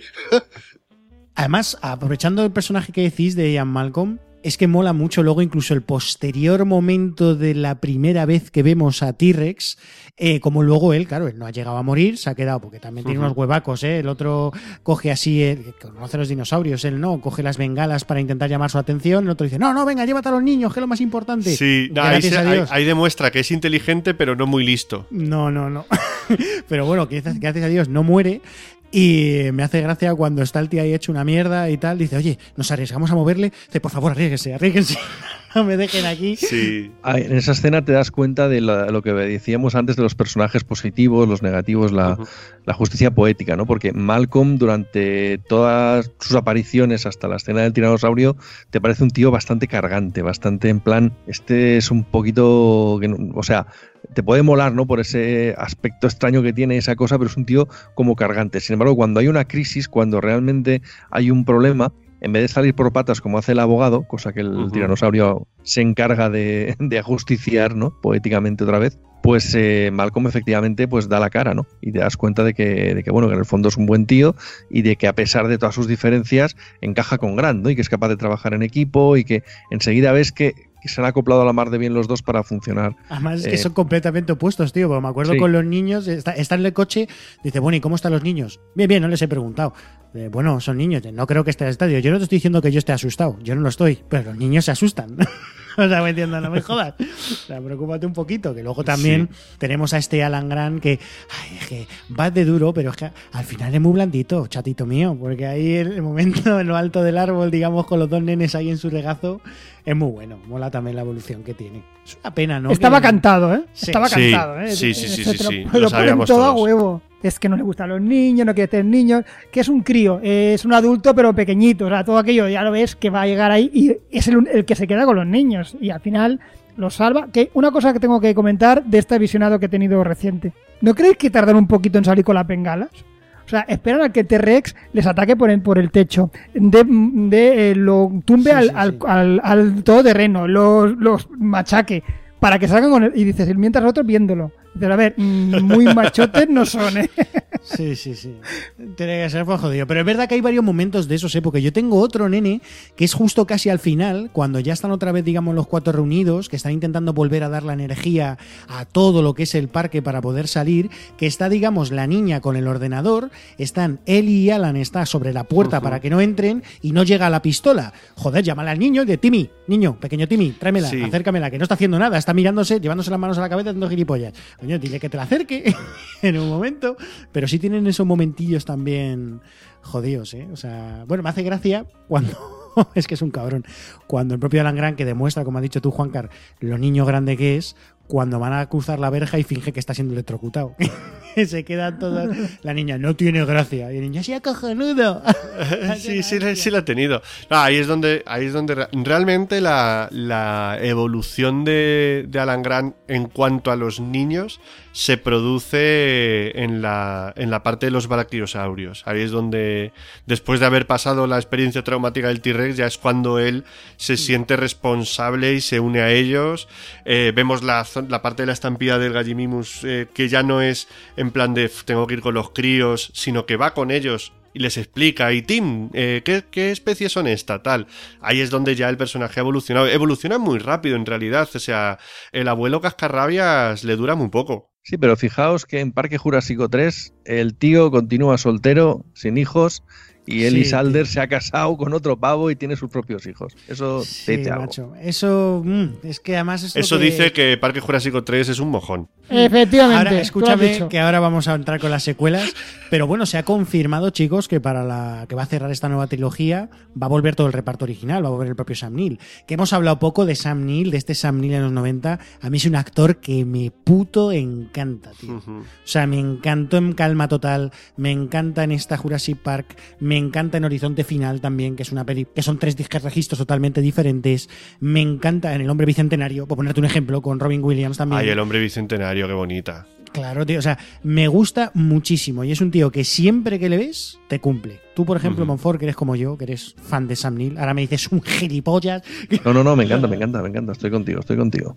Es un- y es una pena lo que dices tú, que, joder, por querer hacer. Ahí se demuestra un poquito lo del querer hacer secuelas por. Vamos a intentar estirar un poquito el chicle.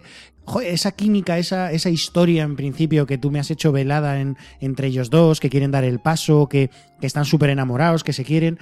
De repente en el 3, como no puedes traer a Laura Dern y quieres traer a Sam Neill, no, nos la quitamos de medio. ¿Cómo? Pues que se haya casado con otra persona y este, como es un tal.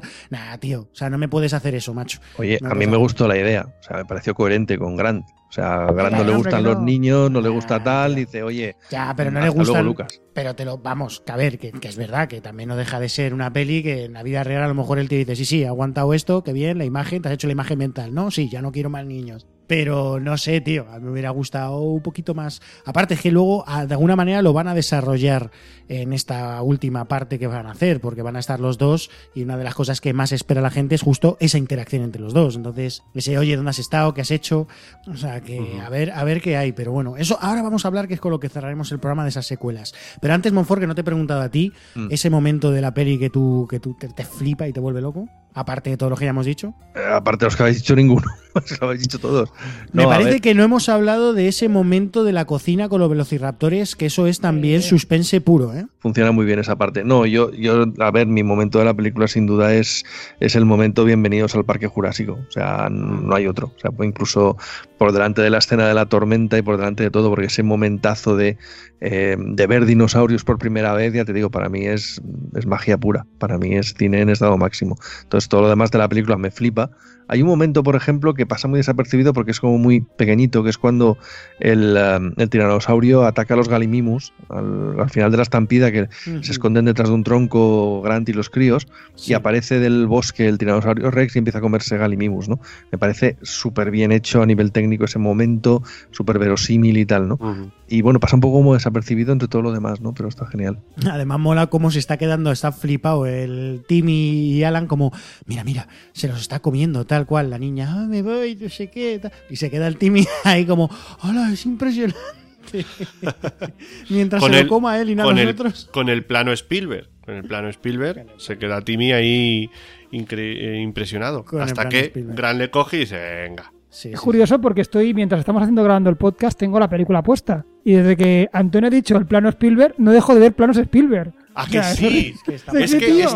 es- no, no, no. Esto es, esto es como lo que suelen decir como lo de los micromachismos. Que una vez te dicen que existe, no paras de verlos por todas partes. O sea, Hombre, ahora, yo- ahora que dices eso, tío, en esta película hay un momento, eh, ole el coño de, de la Eli. Hay como varios, Por ejemplo, hay pero- varios. Pero yo recuerdo el más así, más, joder, más patente, que es justamente cuando tienen que tomar la decisión de, oye, mira, que no, no ha vuelto el personaje de Samuel L. Jackson, Ray Arnold, no ha vuelto, vamos a tener que ir, voy yo para allá. De no, debería de ir yo. ¿Por qué? De no, porque claro, el parque es mío y además es que usted es, usted es, no lo llega a decir nunca y se acaba diciendo, bueno, macho, ya hablaremos, es que es, es fenomenal, ya hablaremos del machismo en situaciones de supervivencia, pero voy yo. Pero, pero ya tiro, ya tiro. A mí me gusta el, el- esa- ese diálogo, esa parte de el hombre, eh, Dios crea al hombre, el Dios crea a los dinosaurios, el hombre destruye a Dios, el hombre crea a los dinosaurios, los dinosaurios se comen al hombre, la mujer domina la tierra. Así que además sonríe Alan Grant y el otro se queda mirándola como diciendo, coño. Sí, sí, sí, esta tiene bemoles. Está Porque Alberto comentaba de Sam Neill, pero Laura Dern ha tenido una carrera Sí. de la hostia. Sí, Ah, sí, sí. porque Y unos ojazos, esta sí que unos de azules hacer- aquí, tío, en esta peli, tío.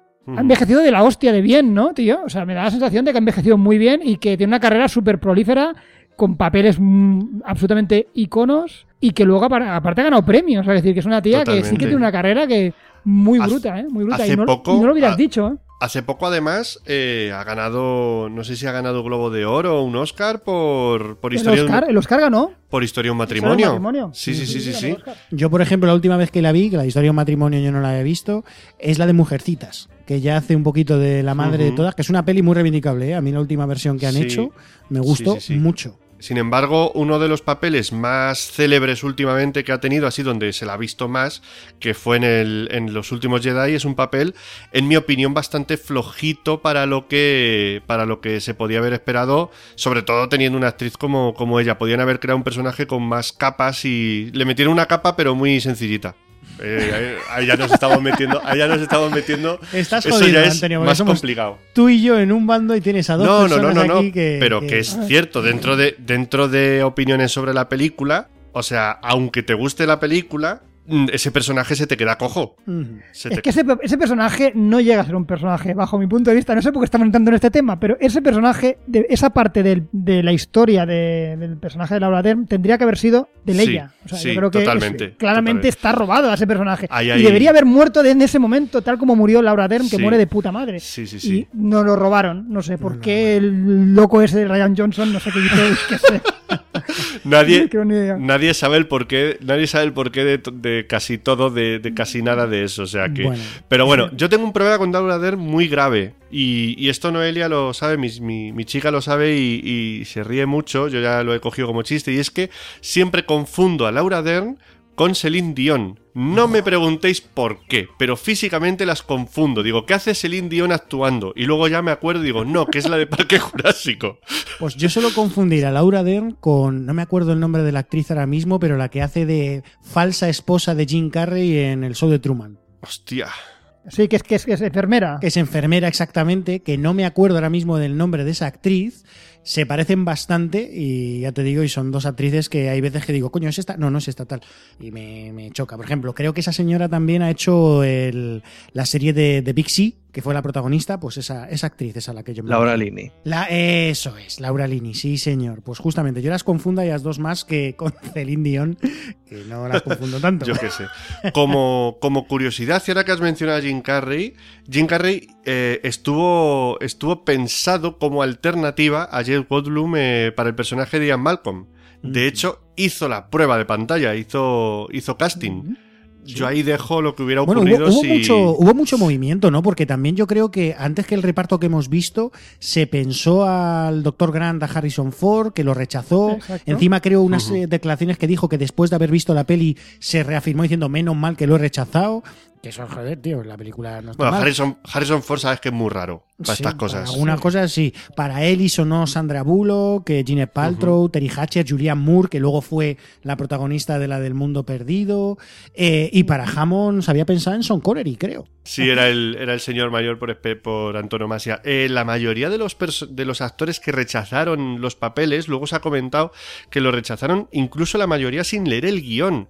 Creo que William Hart, que también fue considerado para Alan Grant, rechazó el papel sin leer el guion porque dijo que una película de dinosaurios era algo ridículo. Ya, pero bueno, ¿cuál- anda que no tenemos en la historia del cine, niño, cosas de estas de. Sí. "Buah, yo en la vida me metería esto porque esto va a ser un fracaso. Trocotó. Sí, sí, Que sí. se lo digan a Tom Selleck, ¿eh? que se lo diga a Tom Selleck, ¿no? Que rechazó el papel de, Diana Jones, ¿no? Que de- bueno, nada, es lo que pasa, a veces rechazas papeles y la cagas. Y de- a mí me extraña que alguien en aquella época, en el año 90, rechazara un papel de una película en el que el director era Steven Spielberg. Porque Sí. es que este tío todo lo que tocaba era oro. O sea, realmente yo no hubiera rechazado nada. Por aquel entonces le viene el mote del Rey Midas de Hollywood, ¿verdad? Totalmente. Sí, señor. Es que lo que hacía era todo era bueno. Hay dos cositas que antes de que entremos con el tema de las secuelas no hemos hablado y me gustaría. La primera es que curiosamente, evidentemente, con Spielberg, no solo visualmente, sino que siempre hay algún tipo de innovación. Fue la primera película, Juancar, tú que de esto de sonido eres la leche, en DTS. Puede ser el sistema digital este de sonido. Efectivamente, es la primera película en DTS, que es Digital Sound. Básicamente eh, constaba de, de seis pistas. Hasta ahora el sonido envolvente eran eh, pistas analógicas que estaban inclu- incluidas dentro del propio celuloide. Por lo tanto, le, quitaban un poquito de... Le podían llegar a quitar incluso, eh, digamos, datos ¿no? a, la, a la- a la misma película. Entonces habían conseguido haber montar uh, que en el mismo celuloide eh, solamente fuera imagen y el audio fuera en una pista aparte, en un CD, En un CD, tío, CD, que se imagínate. sincronizaba, ¿no? Eh, en un Exacto. momento. Hostia, tío. Se sincronizaba para que se pudiera ver de, de manera, se sincronizaba automáticamente, ¿no? Con un, con un punto de, de- sincronismo. Y, y tenías por un lado la pista absolutamente digital de seis canales y por otra parte, pues la- el celuloide analógico que se proyectaba en, en las pantallas. Y sí, sí, efectivamente, la primera película de la historia en sonido digital. Por lo tanto, bueno, es otro hito a nivel tecnológico, aparte de, de incorporar CGI y de esta manera, pues eh, tenemos también este, este aspecto que es interesante. De hecho, ganaron el Oscar, tanto eh, por los efectos sonoros como por la- el sonido en forma global. Por tanto. Hombre, en esta película además era muy importante a nivel narrativo que el sonido te envolviera. No solo, a ver, la banda sonora, vale, Todo- todos ya lo hemos dicho que es, que es maravillosa, pero los momentos, o sea, el momento de, de la escena del T-Rex, que yo creo que es la más, la más eh, mítica y, y también la más difícil, en ese momento no hay música. Para que el espectador entre, y, y ahí es donde esta película se puede calificar casi como película, como cine de terror, para que el, pe- el espectador se aterrorice del mismo modo que los personajes, tú quitas la música y oyes absolutamente toda la selva con la lluvia cayendo, con los. con el, bueno, el grito del el, el- el alarido, el bramido del T-Rex, que es una, una cosa que realmente acojona, o sea, es brutal. Es que hay varios momentos ahora que dices de terror. Yo recuerdo también cuando se le ve el brazo ahí al. El brazo comido Ah, sí. al personaje de Ray Arnold, o incluso ella cuando está activando todo y de, de detrás de todos los cables aparece la cabeza del Velociraptor. Eh, Ujú. es la hostia. Bueno, no hemos dicho que el Velociraptor eh, realmente se ha descubierto con el tiempo de que realmente sí, como el propio, digamos, Alan Grant dice a lo largo de la película, es más cercano a un pájaro, a un ave, que al rollo a lo mejor visual reptil con el que nosotros estamos más familiarizados, que realmente su cuerpo llegaba a estar cubierto de plumas, pero plumas rollo de tipo pollo, o sea, tipo ave, Sí, sí, sí. y que eso, que tenía un aspecto diferente a lo que nosotros ya claro, ha, quedado tanto en nuestra imagen que incluso en las secuelas, aunque ya se tenía esa información, se le hizo ciertos tips, pero se mantuvo esa imagen del Velociraptor porque para la gente entonces ya le chocaba mucho el, hostia, no me jodas, esto es un pollo, no, no, no soy paleontólogo, ¿eh? o sea que si me he equivocado o algo, chicos que estáis escuchando el programa, perdonadme, pero que es, que es lo que salió, que todos nos llevamos las manos a la cabeza al, al ver alguna de esas imágenes recreando lo que realmente podría ser. Se estaba derritiendo. Malcolm está bien. Le he puesto una inyección de morfina. Todos estarán bien. ¿Quién mejor para guiar a los niños por Jurassic Park que un experto en dinosaurios? ¿Sabe cuál fue la primera atracción que construí cuando me fui de Escocia? Un circo de pulgas en Petticoat Lane. Era realmente maravilloso.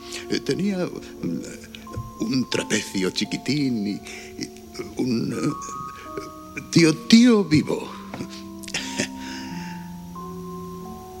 Y un balancín. Todo se movía con un motor, claro, pero la gente decía que veía las pulgas. Oh, veo las pulgas, mami. ¿No ves las pulgas? Pulgas payasos y pulgas trapecistas y pulgas desfilando.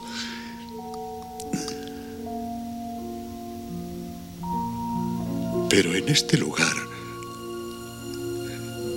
quería mostrar algo que no fuera una ilusión. Algo que fuera real. Algo que pudieran ver y tocar. Una idea no desprovista de mérito. Pero esto no es solo una idea, John. Esto hay que sentirlo. Tiene razón, tiene toda la razón. Contratar a Nedry fue un error, eso es evidente. Dependemos demasiado de la automatización. Ahora lo veo, pero todo se puede corregir la próxima vez. La creación es un acto de pura voluntad. La próxima vez será perfecto. Seguirá siendo un circo de pulgas. Todo es una ilusión. Cuando recuperemos el control. Nunca tuvo el control. Esa es la ilusión. A mí me sobrecogió la fuerza de este lugar. Pero también me equivoqué. No respeté esa fuerza lo bastante y ahora se ha desbordado. Ya solo importa una cosa, las personas que queremos. Alan, Lex y Tim. John están ahí afuera donde otros han muerto.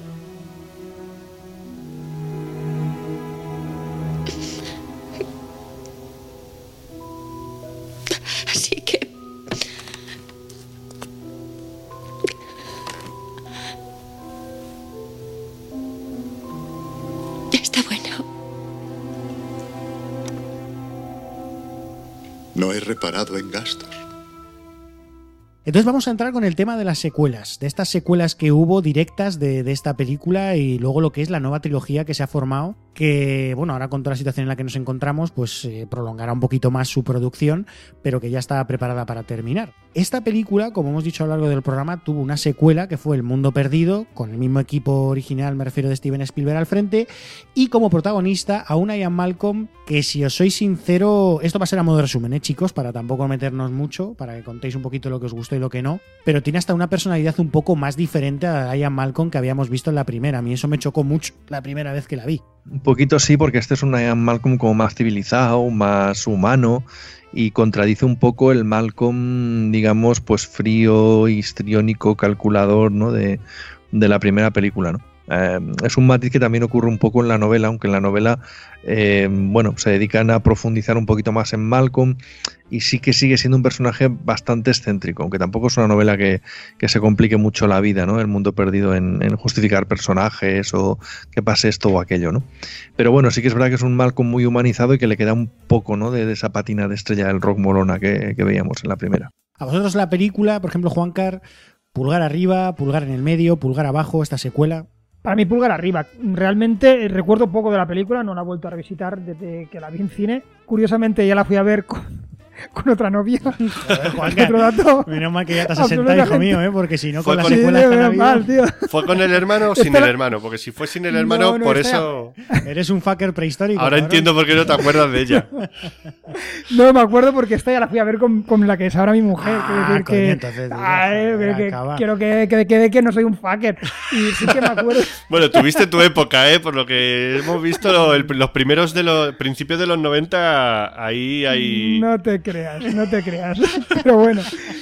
Y sí me acuerdo que la fuimos a ver y me pareció. A ver, repito, no la he vuelto a ver en muchos años, pero sí que me pareció una digna secuela. Creo que como mínimo mantenía pues eh, una coherencia con los personajes, una coherencia visual y presupuestaria. Bueno, era aceptable. Y creo que incluso banda sonora se repitió. Todo. Quiero decir que bien. La que no recuerdo bien son las siguientes, que me parecieron, bueno, la tercera me parece que no, no llega ni, no debería ser considerada Jurassic Park, o sea, directamente no creo que es una película, creo que me da la sensación de una pátina de película serie B directamente para televisión, que a mí personalmente A no mí me una de las cosas que más me, me jodió, os vamos a meternos, ¿eh? o sea, tú, Monfi, tú, Antonio, si queréis Sí, meteros sí. para hablar un poquito en global de todo lo que son estas secuelas. A mí de la tercera lo que más me tocó los huevos es que hubiera otro, otro dinosaurio, el espinosaurio en este caso, que a lo mejor es verdad que podría ser más cañero que el propio T-Rex, pero que, le, que se lo vente- ventilara. Porque es la primera vez que se lo ventilaba, porque ni en la 1 ni en la 2 el T-Rex le pasaba nada. Luego teníamos que ni siquiera en Jurassic World acabando con el Indominus este, que, que- que ya es genético y que ya es la leche tampoco, y que se lo ventilara así, macho. Creo que también venía a ser porque mm, se les fastidió el animatronic por el cuello del propio T-Rex y dijeron, pues mira, vamos a cambiar el final de la lucha entre ellos dos y que al final sea el espinosaurio el que se lo, el que se lo ventile. Pero vamos, no sé, a mí la tercera tampoco es la que menos me gusta de toda la saga. Yo la tercera, si te soy sincero, creo que la he visto a cachos en plan de no la no, nunca me interesé por ella porque yo con el mundo perdido no es que no me gustara porque de hecho fui a verla fui a verla al cine o sea fui con también con mogollón de emoción pero sí es cierto que se me, quedó la sensación de de no estar a la altura no sé no sé no sé también es cierto que al final pues eh, se, se ha terminado olvidando un poco Es que también es la que más se le ve el cartón. Ajá puede ser Se le nota muchísimo que está rodada con menos pasta, que hay mucho rodaje en, en estudio. A ver, que en todas lo ha habido, pero en esta, en esta se nota mucho que hay muchas escenas de la selva que están rodadas en estudio y bueno, la cosa da para lo que, para lo que da, ¿no? Luego también hay muchos elementos que son muy difíciles de, de- de tragar, ¿no? O sea, que ha quedado muy atrás el, veros- el, el verismo de la primera, ha quedado demasiado atrás, porque el, el tema del niño salvaje sobreviviendo ahí en la isla de los dinosaurios, uff, es un poquito difícil de tragar, ¿no? El momento sueño en que habla el Velociraptor echa un poco para atrás. A mí no me disgusta, yo, dis- yo la disfruto, la verdad, o sea, yo la disfruto, pero reconozco que es con diferencia el, el punto más bajo, al menos de las tres primeras. Luego ya vendrían las otras a, a hablarnos de puntos bajos, pero esta, de al menos de las tres primeras, es sin duda el más bajo con diferencia, ¿no? O sea, me estás diciendo que, por ejemplo, la nueva trilogía, que la de Jurassic World, eh, el reino de Fallen Kingdom era, ¿no? La segunda, la de Bayona. Y luego esta que están haciendo, ¿te gusta? Ah, Pues a mí Jurassic World me gustó mucho, tío. A ver, a mí yo Jurassic World me la comí con patatas y la disfruté como un enano porque tiraba de nostalgia. tú y todos Claro, o sea, solo el momento eh, bienvenidos a Parque Jurásico otra vez, ¿no? O sea, ese momento con la fanfarria de Parque Jurásico Qué fáciles somos, me cago en mi padre. No, es verdad, pero es que es verdad, es que es así. cuando se abre las el crío sube a la habitación aquella, ¿no? Y abre las ventanas de, del parque de atracciones, ¿no? Y suena la fanfarria de Parque Jurásico y tal, eso te vienes arriba, te vienes muy arriba. Lástima que no se vieran, es curioso que en ese plano no se ven dinosaurios eh, de verdad, ¿no? Yo pensaba que se verían ahí, pues, brachiosaurios o vete a saber, pero no, no, pero da igual, o sea, solo por el subidón de nostalgia te funciona. Y en general es una película que me funciona muy bien, el- la primera Jurassic World, excepto el final, que me parece básicamente ridículo.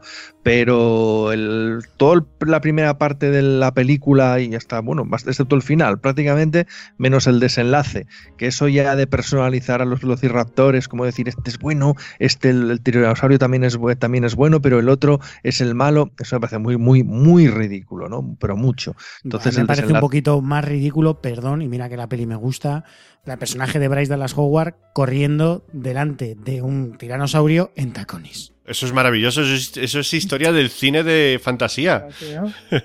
Sí, sí, y me, y- y me encanta, cabrón. Pero que me refiero que también era de las cosas de decir, hostia, yo qué sé, tío, quítate las cestas, porque si no. eh, Pero mola, mola. Además, ese momento, tío, tiene momentos muy buenos. Aunque tienes razón, eso de que de repente Blue sea buena o sea leal o tal, cuando es otro rollo.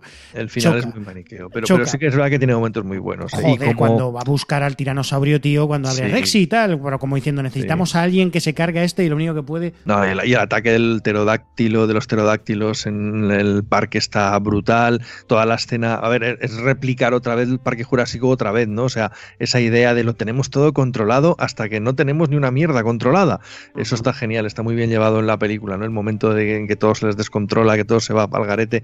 Me gusta mucho un concepto que introduce Jurassic World, que es la idea de que los dinosaurios que vemos no son dinosaurios reales, sino que están modificados genéticamente por una razón o por otra. Y me refiero que eso explica, por ejemplo, porque claro, desde, desde el primer parque jurásico hasta hoy en día sabemos mucho más acerca de dinosaurios y sabemos, por ejemplo, que el tiranosaurio Rex probablemente no tenía el aspecto que vemos en la película, sino que ahora se está especulando y parece ser bastante seguro que tenía una especie de plumaje encima con lo cual su aspecto sería bastante diferente. Lo mismo se podía decir del Raptor, ¿no? que es una cosa que le meten, por ejemplo, ya en Parque Jurásico 3, ¿no? esa especie de plumaje encima, etcétera. ¿no?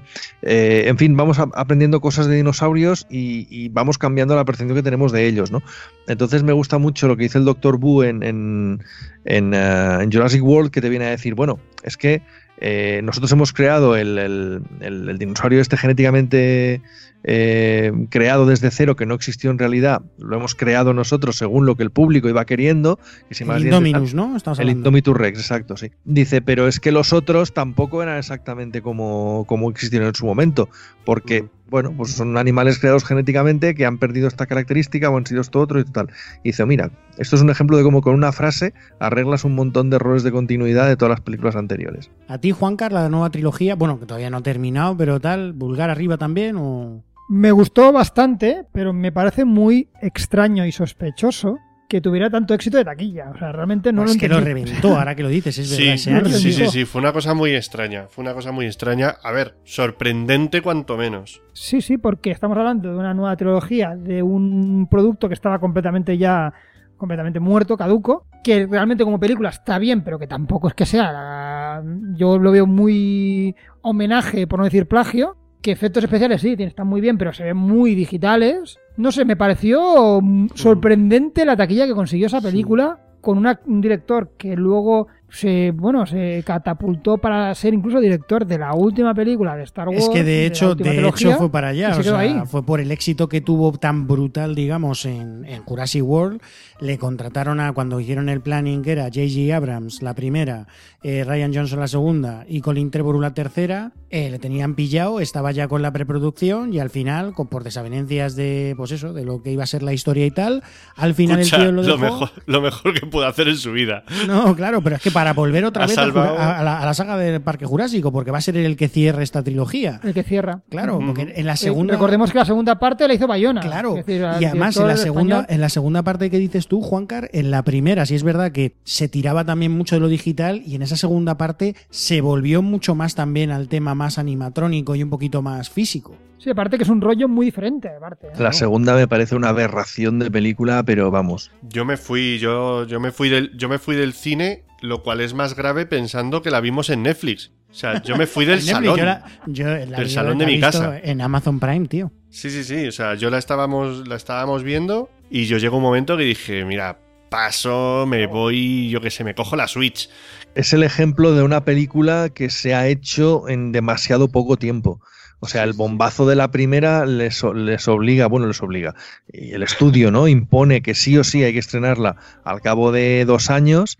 Eh, Bayona se nota que tiene mucho oficio y hace lo que puede. Y de hecho, la dirección no es que sea mala, pero el guion no hay por dónde cogerlo. O sea, necesitarías como 8 o 10 vueltas más para, para hacer medio creíble ese guion. Luego hay conceptos absurdos, ¿no? Lo siguiente. O sea, es, es una, es lamentable. Vamos, o sea, yo creo que si Jurassic World dices, bueno, la he disfrutado y, dices, bueno, pues mm, tiene alguna tontería, pero me lo paso bien con ella y tal, esta segunda te, te hunde en la miseria completamente. O sea, esta es, es, es vamos. A ver, a ver hacia dónde va el final de la, A ver si hacen un poquito una especie de J.G. Abrams, el propio Colin Trevorrow, de decir, empecé yo la nueva trilogía, han puesto a alguien en la segunda parte que ha hecho lo que ha hecho, a ver cómo yo, retomando lo que ha hecho y tal, Ha pasado, la intento ha pasado ahí una cosa rara.